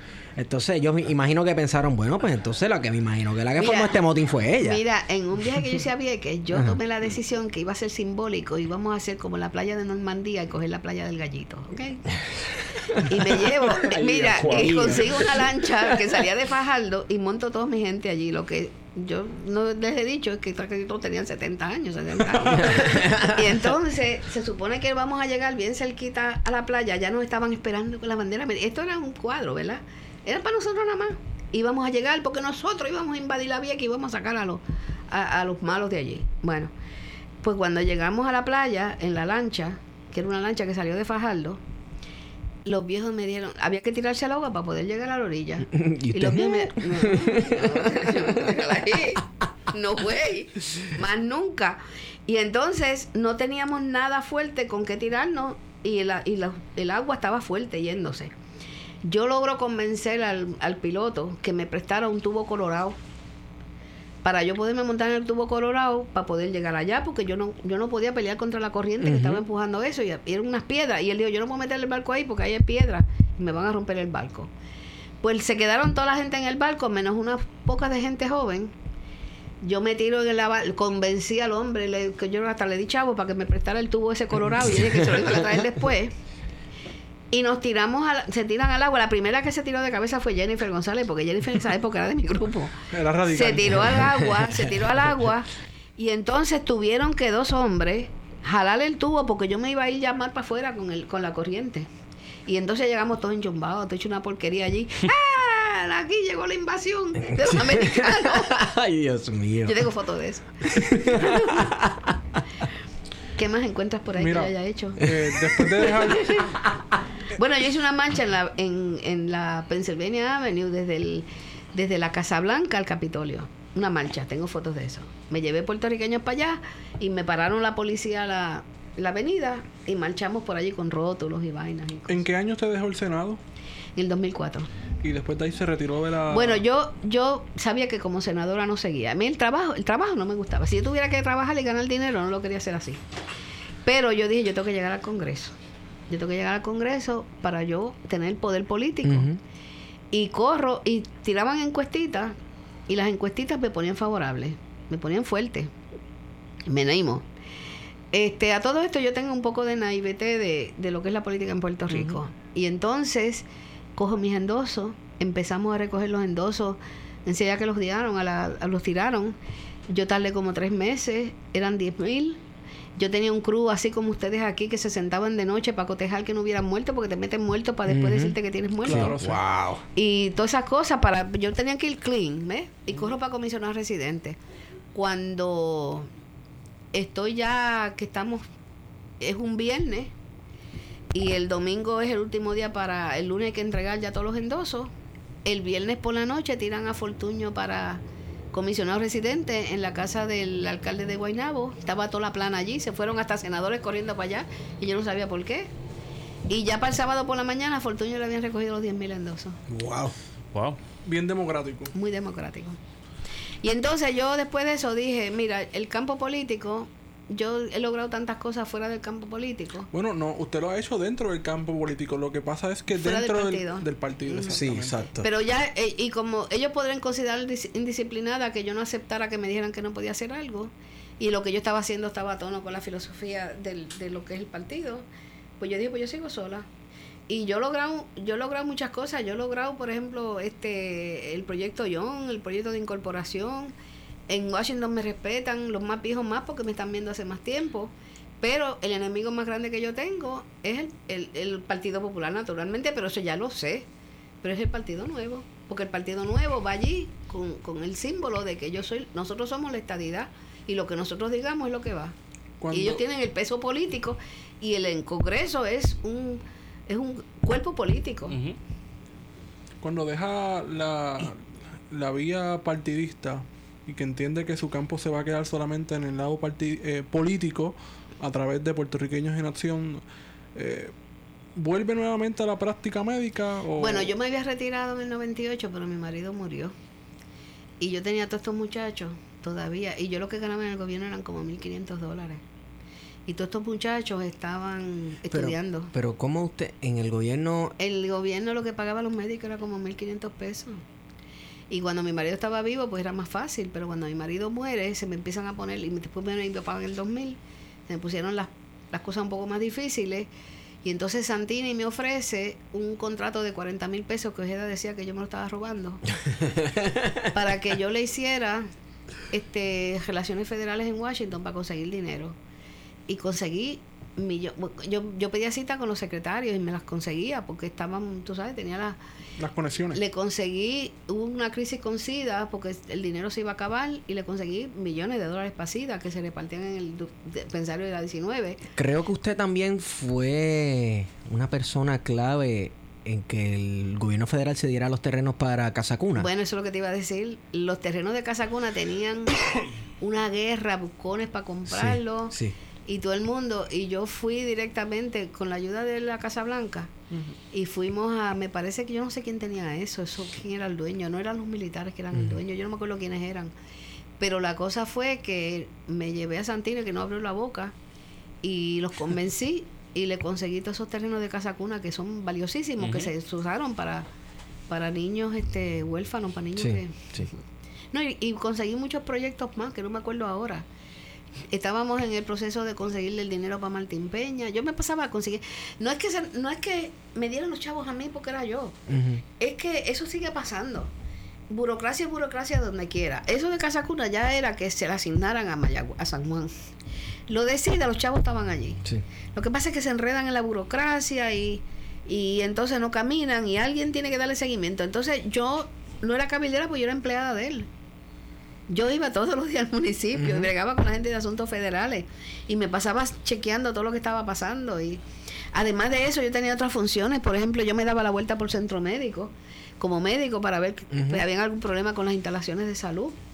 Entonces en el 2000 cuando Santini perdió ya yo estaba decidida que ya estos se habían graduado, ya estaban trabajando, que yo no seguía en eso. Y después de eso eh, tengo mi licencia al día, tengo mi práctica de medicina, digo, no practico la medicina porque para colmo me hice obstetricia, la obstetricia no se puede practicar part-time y me hace una falta increíble. Receto, tengo todo al día, mis licencias y todo, receto a la familia, receto a amigos. Muchos periodistas son pacientes míos, Luis Penchi, esa gente son pacientes míos. de verdad, se lo puedes preguntar. Este, pero eh, todavía me quedan muchas ganas de, de hacer un parto. Pero el parto ahora, cuando yo dejé de hacer parto, que fue cuando salí del gobierno, en la práctica privada los, los médicos estaban pagando 40 mil dólares de insurance nada más. Tú sabes los partos que yo tengo que hacer para poder pagar 40 mil de insurance. Y ya yo estoy vieja, tú sabes, pero me hace una falta increíble. A mí me nombraron a varios comités del Washington. Por ejemplo, yo estuve en un comité de la defensa para asuntos de la mujer dentro de, la, dentro de las Fuerzas Armadas. Y me dediqué a asegurarme que las mujeres cuando tenían algún problema que era muy identificado solo con la mujer, que se le tomaran ciertas consideraciones especiales. Y cuando yo entré en ese comité que duró cuatro años, ese comité, las mujeres parían hoy y mañana tenían que estar en active duty. Wow. Mm. Y yo logré que se le diera una cuarentena por lo menos para que la mujer lactara y, y me lo, lo- lo conseguí para, en el ejército para las mujeres. Qué bien. Yo también estuve en un comité que evaluaba las propuestas de madres y niños. Y se evaluaba, por ejemplo, si qué se iba a hacer para que los asientos de seguridad de los carros fuera era era de, de Health and Human Services. Este, así que yo estaba, yo siempre estaba haciendo otras cosas a la misma vez, te fijas, pero pero eso era gratis, o sea, a mí lo que me pagaban el pasaje, yo no tenía dinero, ningún ingreso de, de ninguna naturaleza. ahí. ¿Cuándo se muda a Florida? Bueno, yo compré una casa en Florida en el 2000 cuando murió mi papá. ¿La compró al lado de la de Rubén Berrío? No, no yo, yo- con Rubén Berrío se irrita conmigo, yo te contaré ahora. Pero la casa yo la compré, como les dije hace un rato, quizás, yo la compré en Orlando, una casa con los chavos que me dio mi papá, pensando que yo estaba sola y que podíamos hacerlo como un centro de encontrarnos con los muchachos que ya estaban regados. Yo tengo dos en Florida, uno en North Carolina, uno en Virginia y otro en Nebraska. Así que era un punto medio. Era, era un sitio, ¿no? Y, y Disney, los, eh, o sea, si no te quieren venir a ver, quieren venir a ver al ratón y tú de paso los ves. y compré la casa, lo, íbamos mami y yo, este, cuando había una vacacioncita, un verano, Semana Santa, a veces nos encontramos con los muchachos allí, las navidades. Pasado el tiempo, hasta cuando Santini perdió en el, el 12, me quedé todavía en Puerto Rico un tiempo, hasta que me empecé a sentir muy sola. Porque como yo no me crié aquí, mi marido murió, mm, me vine de Mayagüez a San Juan, que es donde yo podía tener un poco de periferia. Y entonces, si yo necesitaba, si yo necesitaba un litro de leche a la medianoche, tenía yo que ir sola a buscarla allí por Llorens. Este, y entonces empecé a darme ganas de estar más cerca de los muchachos. Yo cumplo 80 años, yo tengo 78, cumplo 78 este año. Yo no soy ningún baby. Y no, ¿sabes? Como te digo, si a mí me da un dolor de barriga de medianoche, tengo que llamar a alguien. Entonces Roberto vive en Orlando y, o sea, no vivía, ya estaba la casa allí. Y entonces Roberto decidió irse por Orlando, se compró una casa cerquita de donde yo estoy y, y está- me siento, entonces me quedo mucho allí, pero vengo a Puerto Rico como una vez al mes y estoy aquí unos dos o Mantienes la días. conexión entonces. ¿Ah? Mantienes la conexión. Oh, sí, no solamente mantengo la conexión, sino que a, a mí lo que pasa es que, por ejemplo, cógete combate. Yo tengo una casita en combate al lado de Ani, años, desde el 80, me la regaló mi papá. Pero Ani, eh, eh, combate, está que tú no, no coges un alma allí de viernes a domingo. Ujú. El domingo aquello semana. es un solitario y a mí me da miedo, estoy vieja. Me da miedo estar sola, ¿te fijas? Así que estoy viviendo en Florida, pero me siento más atada a Puerto Rico todavía. Eh, tuve el propósito, es más, en un momento dado llegué a pensar en irme para España un año y alquilar un apartamento porque yo estudié medicina allí también. Ujú. Estudié medicina en Madrid. Y fui, estuve dos meses y me di cuenta que no quería estar tanto tiempo, ni con el Twitter en la mano y eso, no. no, quería, como que tenía que estar acá, estar cerca de la familia y de Sí. los hijos. ¿Cómo ves la situación de que muchos puertorriqueños estén dejando la isla y Ujú. que se estén mudando a los Estados Unidos continentales, sobre todo al estado de la Florida y otros? ¿Qué piensas sobre, sobre Bueno, eso? mira, puede que hayan alguno que otro que quieren volver por otras razones, pero la mayoría que yo me encuentro y me reconocen y me paran, me dicen que no vuelven. Es la calidad de vida. Si nosotros logramos tener una calidad de vida a la par con aquello y un gobierno que sea más justo con la gente, la gente no se va a ir porque esto es mejor que aquello. ¿Te entiendes? Pero cuando tú todos los días te, te deprimes automáticamente, cuando tú todos los días ves un dinero gastado de millones que se está yendo por el lado que no tiene que irse. Eso te va creando una psiquis de depresión. Este, cuando no mejora tu salario por años de años de años. Cuando tú empiezas a establecer una comparación de que una persona sin educación con high school en Estados Unidos se esté ganando 30 o 40 mil pesos y tú no llegas a eso. Cuando empiezan las escuelas sin, sin los materiales. O sea, la depresión que siente la gente aquí se le quita enseguida que llega. Se queda la añoranza. Ya tú vas a Florida y tú consigues, por ejemplo, en Orlando, más que nada en Central Florida, tú consigues restaurantes puertorriqueños, comida puertorriqueña, tú no hablas, allí no hablan de inglés ya. Y ellos pues cuando tienen ganas se vienen para acá tres o cuatro días y vuelven para allá otra vez.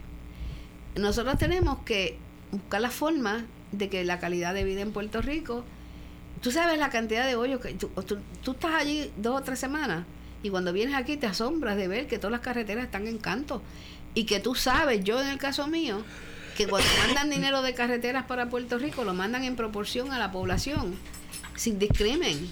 Y no y las carreteras de allá no están así. ¿Qué pasó con el contrato de carretera? Que las carreteras de nosotros son una porquería. ¿Qué es lo que pasa? Y eso pues, eso, eso lo que hace que se, que se vaya la gente. Cuando se van con niños, que al cabo de 5 o 6 años, por la razón de que están hablando inglés todos los días, ya casi no hablan español, ya, ya llega el momento que ya no quieren virar para atrás. Eh, yo he pensado que, por lo menos hemos pensado en este podcast, que muchos Sí. de los puertorriqueños que se han ido, se han ido a vivir lo que uno puede llamar la postestabilidad, que no es otra cosa que entender quizás que ante el, el fracaso político de la colonia y ante la incapacidad o imposibilidad de que se le dé la, que la estadidad a Puerto Rico hayan decidido irse a vivir la estadidad plena en, en Sí, los pero estados. vuelvo y te repito, lo que están lo que están buscando es una estabilidad económica y política. Que por ejemplo allí nadie tiene que preocuparse de que porque sea nadie habla allí de que es republicano ni demócrata, eso no es un tema. Tú sabes, aquí no, aquí todo el mundo está pintado de colores. Hasta alguna misma familia, si alguien se casa con alguien del otro color, todo el mundo sabe que O sea, que piensas que estamos demasiado polarizados en, pa- en No, partidos. por, por eso, y la única gente, lo que no, lo que no, lo que yo quisiera, yo llamé, el, el blog mío dice este Knowledge and Powers, ¿verdad? Y es que si tú le das información a la gente para que vean que, que el gobernador es de carne y hueso y que se le puede pegar cuatro gritos y que no va a pasar nada y que no pase nada, se va a mejorar esto porque eh, allá no entienden por qué nosotros somos tan añanglados. Que nosotros debemos seguirle a los políticos.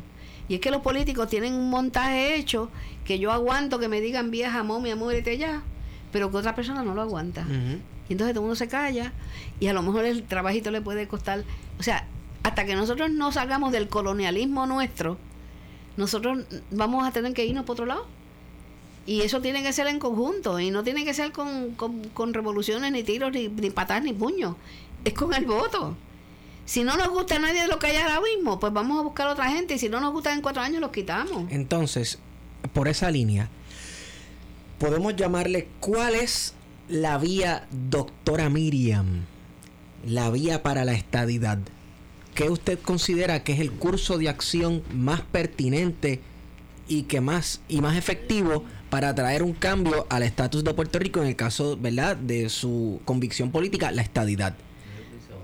Bueno, mira, este, el, el- la vía a la estadidad es que Puerto Rico se le pueda presentar a la gente el mismo ambiente que tenemos allá y que nosotros le pidamos, es que nosotros no hemos ido. Las veces que se ha logrado llegar a que comience un proceso de estadidad, el PNP lo ha parado. Es aquí. Tú no le puedes recriminar a ellos cuando que es aquí con el paraíso fiscal, que no quieren la estadidad porque tú sabes cómo está el millonario aquí. Bueno, ha llegado más lejos que eso. Si ustedes chequean los periódicos los últimos tres días, aquí hay unos bancos para lavado de dinero internacional Sí. que ya está metido en el globo. O sea, nosotros estamos aquí de peones de un mundo de millonarios y de chavos y de dinero que, que estamos casi primitivos en la edad de piedra. Pues nosotros nos tenemos que envalentonar, pero nosotros la única forma de envalentonarnos es que los políticos nos cojan miedo, como hacen allá. Allá están pendientes mucho de los de los polls y de todo eso.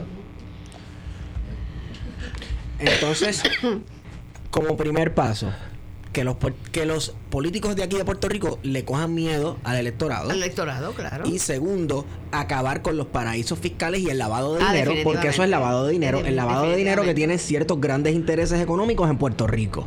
Si los otros si los otros estados de Estados Unidos no tienen ese lavado de dinero y están más prósperos, nosotros podemos estar igual. Las fábricas no se van a ir. Las fábricas no se van a ir porque aquí pagan menos salario que allá. Y, el, y el obrero puertorriqueño allá está haciendo buena plata porque, porque es, es serio. Sí, es diestro. Por lo tanto, nosotros, ¿por qué nosotros no podemos tener el mismo modelo de Florida? Porque tenemos que tener unos beneficios contributivos que nos ahogan económicamente y nos deprimen. Y la depresión es lo más triste. Todo el mundo está triste aquí. Tú, estás a un ratito por ahí en una... A mí me molesta... Hoy yo venía pensando que cada vez que anunciamos a Puerto Rico tenemos que poner a alguien bailando y brincando y que aquí todo se, uno se goza. Ujú. ¿Ok? Y yo miro allá a veces los, los programas que anuncian un estado y tú lo que ves es una gente sentada en una montaña, a lo mejor mirando por la montaña o algo. Eso es bonito. Hay gente que le gusta más eso que estar pensando que siempre vas a ir más que a, a, a- a la playa, y a bailar. claro. No, doctora, yo diría que eso es para convencer a la misma población de que aquí no está pasando nada, aquí todo va bien, y aquí todo es baile y que todo está chulo. Mira, Guarionex, Feto, yo me atrevo a decir que para la independencia, que nosotros, ¿verdad? Abogamos y queremos la independencia, Sí. también hay que acabar con los paraísos fiscales Claro. y también hay que hacer que los políticos nos cojan miedo. Claro. Claro. Así que Pero yo, yo quiero Sí, hacer... hay, que ten- hay que envalentonar al pueblo y yo me he tomado la iniciativa de hacer eso y, y tiene un costo. Pero cuando la gente vea que el costo no es, tú sabes, muy fuerte, claro, yo no, yo no, no, te- no nadie me mantiene. Sí, Yo vivo mi vida como, como la he vivido, pues eso ayuda. Pero fíjate un detalle también, y ahora no quería, no quería traer el tema, pero chicos, los independentistas, hablando de los PNP y de los populares, tienen un partido que como que no está. O sea, como que no está. Oye, te toca defender eso tú. No, no, no, no, no, no. Es que tú también tienes que chillar, tú sabes. No te estoy diciendo que debes ser independentista, pero tienes que chillar. Porque cómo tú vas, cómo tú vas a tener de jefe político una persona que todo el mundo nunca lo ve. Y que no está aquí sudando la patria contigo. Y que te voy a explicar el cuento. ¿Te acuerdas que te dije que te iba a hablar de Rubén Berrío? De la casa, de Mira, la casa. La mira, casa millonaria. El mira, avión, el avión. mira, no. Ah, no, es Gibera Marín. Resulta que me dice alguien en Washington, porque a mí me lo dicen todo. Ah, cuidado, que vaya y me, lo cuentan. Que había pasado, esto hace ya bastante, hace como dos años más, o- que había pasado por allí Rubén Berrío presentando a su nueva esposa o algo, y que se había mudado para Miami. Imagínate. y yo yendo fuapiti y lo tiro por ahí. Lo tiré rápido. Yo no creo que ni había Twitter ni Facebook. Lo tiré. Eso fue viral. Ok, ajá. Y entonces, y entonces, yo tenía mi duda si era cierto o no, y surgió, empezó como por una, una persona, y me llama, y ahora aquí lo voy a decir porque se lo dije a él a la cara, y me llama una persona que es la que tiene el apartamento al lado de él, donde él, un apartamento que él vive por ahí por los Nabos, que tiene. Y me dice, es verdad, doña Miriam, él no está aquí, él, deja el no está aquí, él está viviendo fuera, él no está aquí, no viene aquí. Bueno, pues estoy yo en una vista, yo no fue la última vista que yo participé, que hicieron antes de la nueva administración en el Congreso, y yo fui una de las participantes, y cuando llego allí a la vista, está sentado Rubén Berrío en la mesa que iban a hablar primero, estaba Aníbal Acevedo al lado de él, y aquí al lado yo no sé quién estaba, yo creo que estaba Carmen Yulín aquí. Y entonces empezó la conversación light. Tú sabes, cuando están todos los políticos que se odian a muerte, empiezan conversación light. Ay, ¿verdad que se, ¿Viste? ¿Que dónde fuiste a comer anoche? Que ay, qué bueno aquí. Oye, fíjate, lo mismo de siempre. ¿Entiendes? De momento Rubén me dijo que está en la conversación, se mira para atrás y me dice, Doña Miriam, ¿de dónde usted saca que yo vivo en Miami? ¿De dónde usted saca eso? Y después, porque me lo dijeron los vecinos suyos que del apartamento donde usted vive en el edificio se enderezó para adelante y no me abrió, más nunca en la vida me habló hablar. Entonces, otro día iba, la última que, la penúltima vez que fui al Capitolio, que yo no voy allí, está en una casa allí, y, y voy saliendo de la puerta del anexo que fui a saludar a un, co- a un representante. Estaba llevando a la gente para que vieran el Capitolio, que tratarse y eso. Y entra Lourdes. Y para también en seco. Y como ella habla, tú sabes. Doña Miriam. Eso que dice usted. De Rubén eso no es verdad. Y yo, pues sí que es verdad. Sí que es verdad porque me lo dijeron los vecinos de él y yo lo corroboré. Y volvió también y siguió caminando. O sea que. No me- no me- mira, yo te voy a decir una cosa. Yo no, yo tengo que, yo, yo, a mí me encanta el, el Twitter y eso, porque por lo menos ya yo sé que hay gente que me quiere mucho, porque la verdad es que, tú sabes, yo estoy como en guerra con todo el mundo. Maribras me quería mucho, ¿ves? Maribras, Mari sí, Brás, Mari Brás sí, y yo. sí. Un día, le- cuando le fueron, no, votaron al negro, ¿te acuerdas del negro? El cal- alcalde de Cabo Rojo. Ajá. Lo votaron Ah, del programa, lo sí. votaron. Fue un, un, un hombre que no cobraba allí, fue a no tirar un dinero que estaba votado. Y nosotros nos ofendimos y paramos el programa después de 10 años. ¿Cómo van a votar al negro así? Porque al, al tercer panelista. Claro, que cada vez que Maribras hablaba, cuando iban al turno de- de- del negro de un tema, el negro decía, "Ah, yo estoy de acuerdo con lo que dice Maribras. Y yo decía, pues claro, yo lo sé, yo estoy aquí contra dos. Bueno. nos rogaron, nos rogaron. Después nos fueron a visitar a Mayagüez, querían que nosotros volviéramos a un programa, nos lo rogaron y los pelearon. Y él le dijo a, él le dijo delante de mí a uno de los dueños del Noti1 o algo así, le dijo, yo no vuelvo con esta señora porque me va a morir del corazón. Lo puedes corroborar con uno de los grandes de, ese- de una de esas estaciones, yo creo que fue Noti1. Yo no puedo. Yo no puedo, yo me voy a morir del corazón con esta señora. Una vez decía, una vez, los americanos no nos quieren porque somos prietos. Y yo me quedo así mirando, sí, pero usted lo quieren porque usted es rubito de y cuando usted era chiquito, mire, yo me lo imagino con unos bucles, porque los nenes lo dejaban con unos bucles. Usted tiene que tener unos bucles. Y ese hombre, la gente no se da cuenta, pero lo mismo que te estás riendo tú. Wow. Después cuando estaba en cama, que se estaba muriendo, yo le mandé a decir con la mujer que yo lo quería ver y yo iba a ir a verlo y se murió no me dio tiempo. Qué pena. Pero yo lo iba a poder ir a ver, ¿sabes? Porque yo decían, no, él está medio malito, él es medio malito. ¿Ah? Ajá, sí, el hijo. Raúl Mari.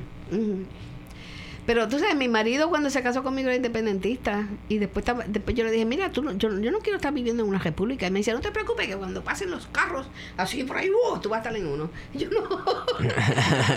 Pero era relajo de mi marido, bendito. Pero el papá de él fue fundador del Partido Independentista en Mayagüez, Tomás Ferrer. Wow. Sí. No sabía eso. Mm. Yo tengo la foto de la, las tengo yo porque yo tengo todos esos retratos. Tengo la foto de una de las reuniones que hicieron en la casa del papá en Mayagüez. Tengo la foto y están todos allí. Yo le di, es más, yo le di copia de esas fotos a, a Martín, Fernando Martín. ¿Usted piensa algún día organizar algún tipo de fundación Miriam Ramírez? Bueno, Ferrer? fundación yo no sé si es muy complicado, pero lo que, yo, lo que yo, eh, yo lo que quisiera es, porque sabes lo que pasa, que todo lo que yo digo que yo he hecho, no lo digo por echármelas, pero yo lo tengo documentado. Yo lo tengo documentado con la firma del presidente y la, la pluma de lo que hice, qué sé yo ni qué. Tengo mucha documentación que prueba todo lo que yo estoy diciendo. Y me han dicho escribe un libro, me han dicho tal. Yo lo que estoy, una de las cosas que yo estoy haciendo ahora cuando estoy en casa es que voy a ver si yo misma archivo los papeles poniéndole fecha y poniéndole un número cosas y con, computarizándolo para que la gente lo puedan buscar y metiéndolo dentro de una cosa plástica. Porque yo tengo artículos de periódicos bien viejos, bien viejos, bien viejos. Bueno, inclusive ahora están hablando de que no, ahora lo vamos a ir por la corporación y yo les, ture- les tiré hoy mismo por Twitter el artículo donde Rosselló me paró la incorporación en Washington, que la incorporación era simplemente sacarnos de, del, de, foreign. Sí. Es que, es que nosotros podemos ser domésticos sin haber resuelto el estatus. Empiezan inmediatamente a acabarse las mendengueras de, de las mendengueras de fondos federales. Se empiezan a, a- a- eso se acaba por completo. Y le empiezan a cobrar a toda esa gente contribuciones. Sí. Una persona, Roberto sabe hacer un poquito, una persona que gana tanto en Florida y tiene dos, o dos o tres hijos, ¿cuánto le devuelven a final de Como- año? Como, como do- casi dos mil dólares por cada niño. Si, si, si gana poco dinero, claro está, depende de lo que uno gana. Pero Entonces, esos que se fueron ahora. cuatro personas, pa- esposa y madre, esposa y, y esposa y, o sea, dos esposos con sus dos hijos, pues, pueden recibir hasta 5 mil, 6 mil, 7 mil dólares. Esos que se fueron para allá ahora, cuando cojan el chequecito ahora en enero. Y cara, trabajando los dos, o sea.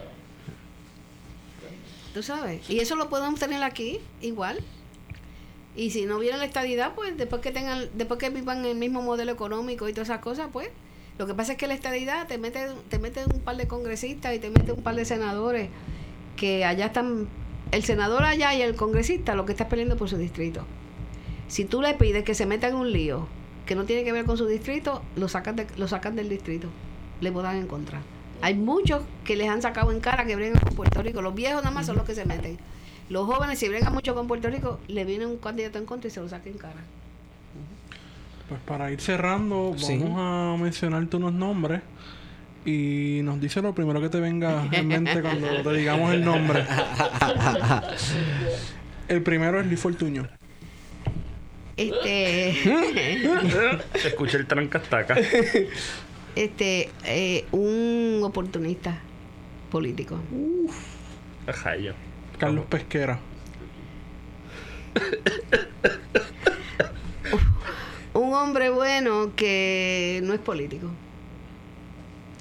Pedro Rosselló. Pedro Rosselló, yo, yo era bien fanática de Pedro Rosselló hasta que empecé a darme cuenta de algunas cosas, ¿verdad? Este, Pedro Rosselló tuvo buenas intenciones, malos asesores, Norma Burgo. oportunista, Jennifer González. confundida, Rubén Berrío. oportunista, Juan Mari Braz. A un, un hombre convencido de sus principios y peleó por ellos hasta el final. Sila María Calderón. Oportunista. El arzobispo. El arzobispo, eh, faltando a su a su deber ministerial, que es dedicarle más tiempo a la religión y envolviéndose en política, que es divisivo, porque no forma parte, no es importante para él en su religión este, alejar los feligreses de otros sectores políticos. Este, Carlos Romero Barceló. Espérate.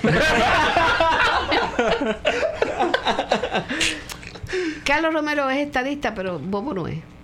O sea, él no, no, él se ha beneficiado de las posiciones políticas. Yo creo que quizás el más estadista de todos, pero nunca supo este buscar la estadidad. Nunca supo buscar la estadidad. Ricardo Rosselló. El nene.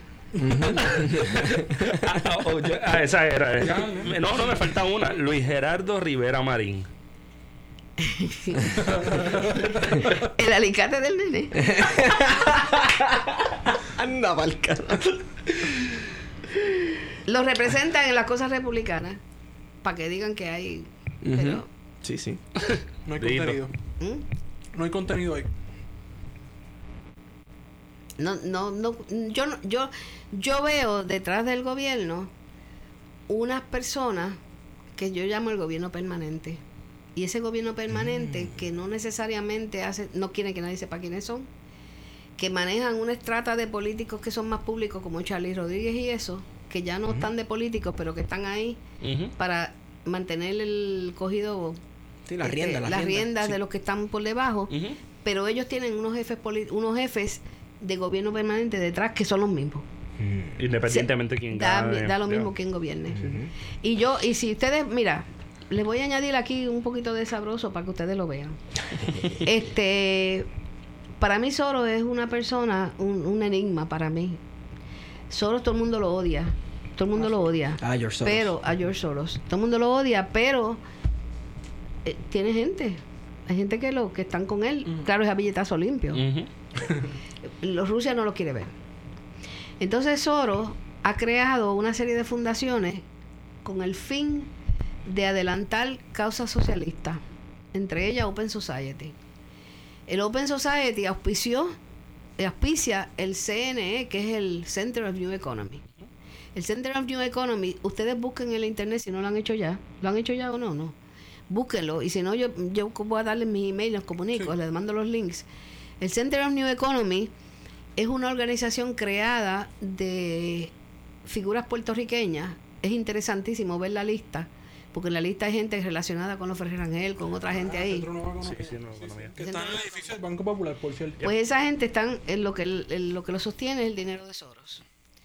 Esa gente en un momento dado en una reunión que yo tuve con gente en Washington en el Senado estaban tan y tan bien recomendados que estaban literalmente escribiendo cómo se tenía que, que hacer las cosas para Puerto Rico. Pero yo no veo ahí representación del pueblo, porque son la gente que auspician eso, que son, todos los think tank, los- los- Sí, pero think tank, de- de- think tank. Claro. Chavo Tank. Entonces, entonces, ese CNE invirtió en cabildeo una fortuna cuando estaban nombrando el equipo de promesa. Y esas son cosas que yo creo que hay que, que hay que rebuscar. Este, porque el proyecto promesa, si ustedes lo leen, prohibía que nadie que hubiera tenido obligaciones financieras con o funciones podía estar en el equipo. Nombraron uno del Banco Gubernamental de Fomento, Fortuño, Carlos García, y el otro José Ramón González, cuando los populares Las caras velando las lechugas. que estaba, que eran los que más, donde los defalcos más grandes y errores más grandes con los bonos fueron ellos. Claro. Bueno, pues, o sea, yo me he echado, no es que me lo haya yo echado encima, pero yo he levantado, levanté protestas con eso a todo él, pero sola. Sí. A mí me encantaría tener gente. Por eso es que yo usaba mucho el Twitter, he tirado información en Twitter. Y déjame decirte que ha tenido impacto cuando ustedes meten, o sea, la gente mete 20 o 30 mil Twitter en una noche. ¿Tú te crees que el presidente no lee algo? Por lo menos que lea uno. Si yo, si yo mando un Twitter y se repite 20 o 30 mil veces, alguien con que lea uno es lo mismo. Pero Soros está, tiene una agenda. Este, yo no creo que la agenda sea estadista o, o proamericana. Yo no sé cuál es la agenda de él, es un enigma para mí. Que el capitán no tiene nación, doctora. Ajá. Pero que es un enigma para mí, tú sabes, yo no, yo no sé what he's after. Pero no me gusta con la gente que se está mezclando. No me gusta que la gente de él sean los que yo miro que nos están fastidiando. No son gente buena. Miren la lista, busquen al Center of New Economy, vete a los auspiciadores y verás ahí unos apellidos que te van a sorprender. Que son los mismos. Son nombres de los abogados, de toda esa gente y toda esa vaina, los cabilderos. Bueno, ya yo creo que. Yo creo que con esta podemos ir cerrando. Ha sido una nota al calce número 51 bastante larga. Larga. Llevamos, doctora, llevamos aquí dos horas y media. Bueno, se pues pueden cortarlo en plazo. No, esto se va íntegro. No, esto se va íntegro, se va Se va íntegro. íntegro. Se va íntegro. Este. Bueno, pero yo estoy a las órdenes este, para todo, para informarles cosas, para cosas que ustedes tengan dudas. Este, yo siempre tengo una agenda, yo me siento como que yo estoy en un laberinto y que me cierran una puerta y busco a ver si hay otro voto por donde meterme. Y, me, y como esa ha sido la historia de mi vida, laberinto aquí, laberinto allá, pues ahora, ahora una de mis metas, para que ustedes más o menos sepan, una de mis metas es ganarme la confianza del presidente Trump. Porque durante la campaña que él corrió, yo le caía encima todos los días. y porque no me gustaba su estilo y tal y cual. Lo que pasa es que su boca no está a la par con sus acciones. Sus acciones son bastante... Usa business, business este, eh, modales de business que para bregar con los buitres que él está bregando funciona. Honestamente, en este momento, casi toda la gente que yo he visto en Puerto Rico que me paran, quieren que, que Trump le meta mano al gobierno de aquí. ¿Entiendes? Y yo llego a pensar que es el único que a lo mejor le puede meter mano, porque los demás dicen, no, porque hay self-governing y que ellos mismos se pagan. O sea, nosotros necesitamos ahora mismo que alguien le ponga le ponga un poco de, de, de, de enderezar, tú sabes, que aquí no se pueden seguir robando los chavos así y dándoles salarios altísimos. Tú sabes que cre- yo saqué cuenta y lo publiqué. Los jefes de, de agencias aquí ganan más que el vicepresidente de los Estados Unidos. Sí, sí, eso lo. Yo lo publiqué. Sí, sí. Oye, de su página fue lo- que yo lo vi. O sea, Pero eso también nos toca a nosotros. pero si es que volvemos a lo mismo. No podemos, la forma de hacerlo es que la gente empiecen a revelarse de que we don't have to take that. No tenemos que aguantar eso. Tenemos un arma en las manos que es el voto. Y entonces hay que empezar a buscar candidatos buenos y dejarlos y ayudarlos a que se tiren. Porque si se meten en la, el partido independiente ni lo sueña. Eso ya tiene escogido los candidatos hace 40 años. Ay, Dios mío. No, ahí se tiene que morir alguien. Y entonces el Partido Popular está casi en las mismas. Tienen todos los nenes ya alineados. Se Sí. ¿Sí? ¿Ah? Se casan populares PNP todo el tiempo. Ellos se tiran uno al otro. No, no, no, se casan con... Sí, pero me refiero, para correr dentro del Partido Popular, Mm. también, Ah, eso sí. para los nenes y ya están, ¿a qué se murió? Pues vamos a ponerle al alcalde, pone el nene, etcétera, etcétera.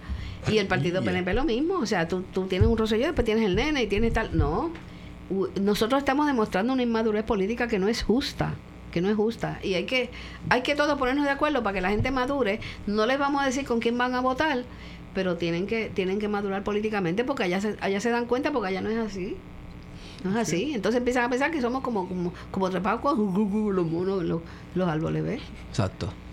¿Ves? Indirectamente, la doctora acaba de decir también que todavía hay espacio para seguir construyendo otras cosas nuevas. Sí. Sí, sí. Sí, mira, a mí me, me sorprendió agradablemente todos esos candidatos independientes que estaban dando sorpresa. Lo único que después están todos despamarrados, despamarrados, no tienen una filosofía única.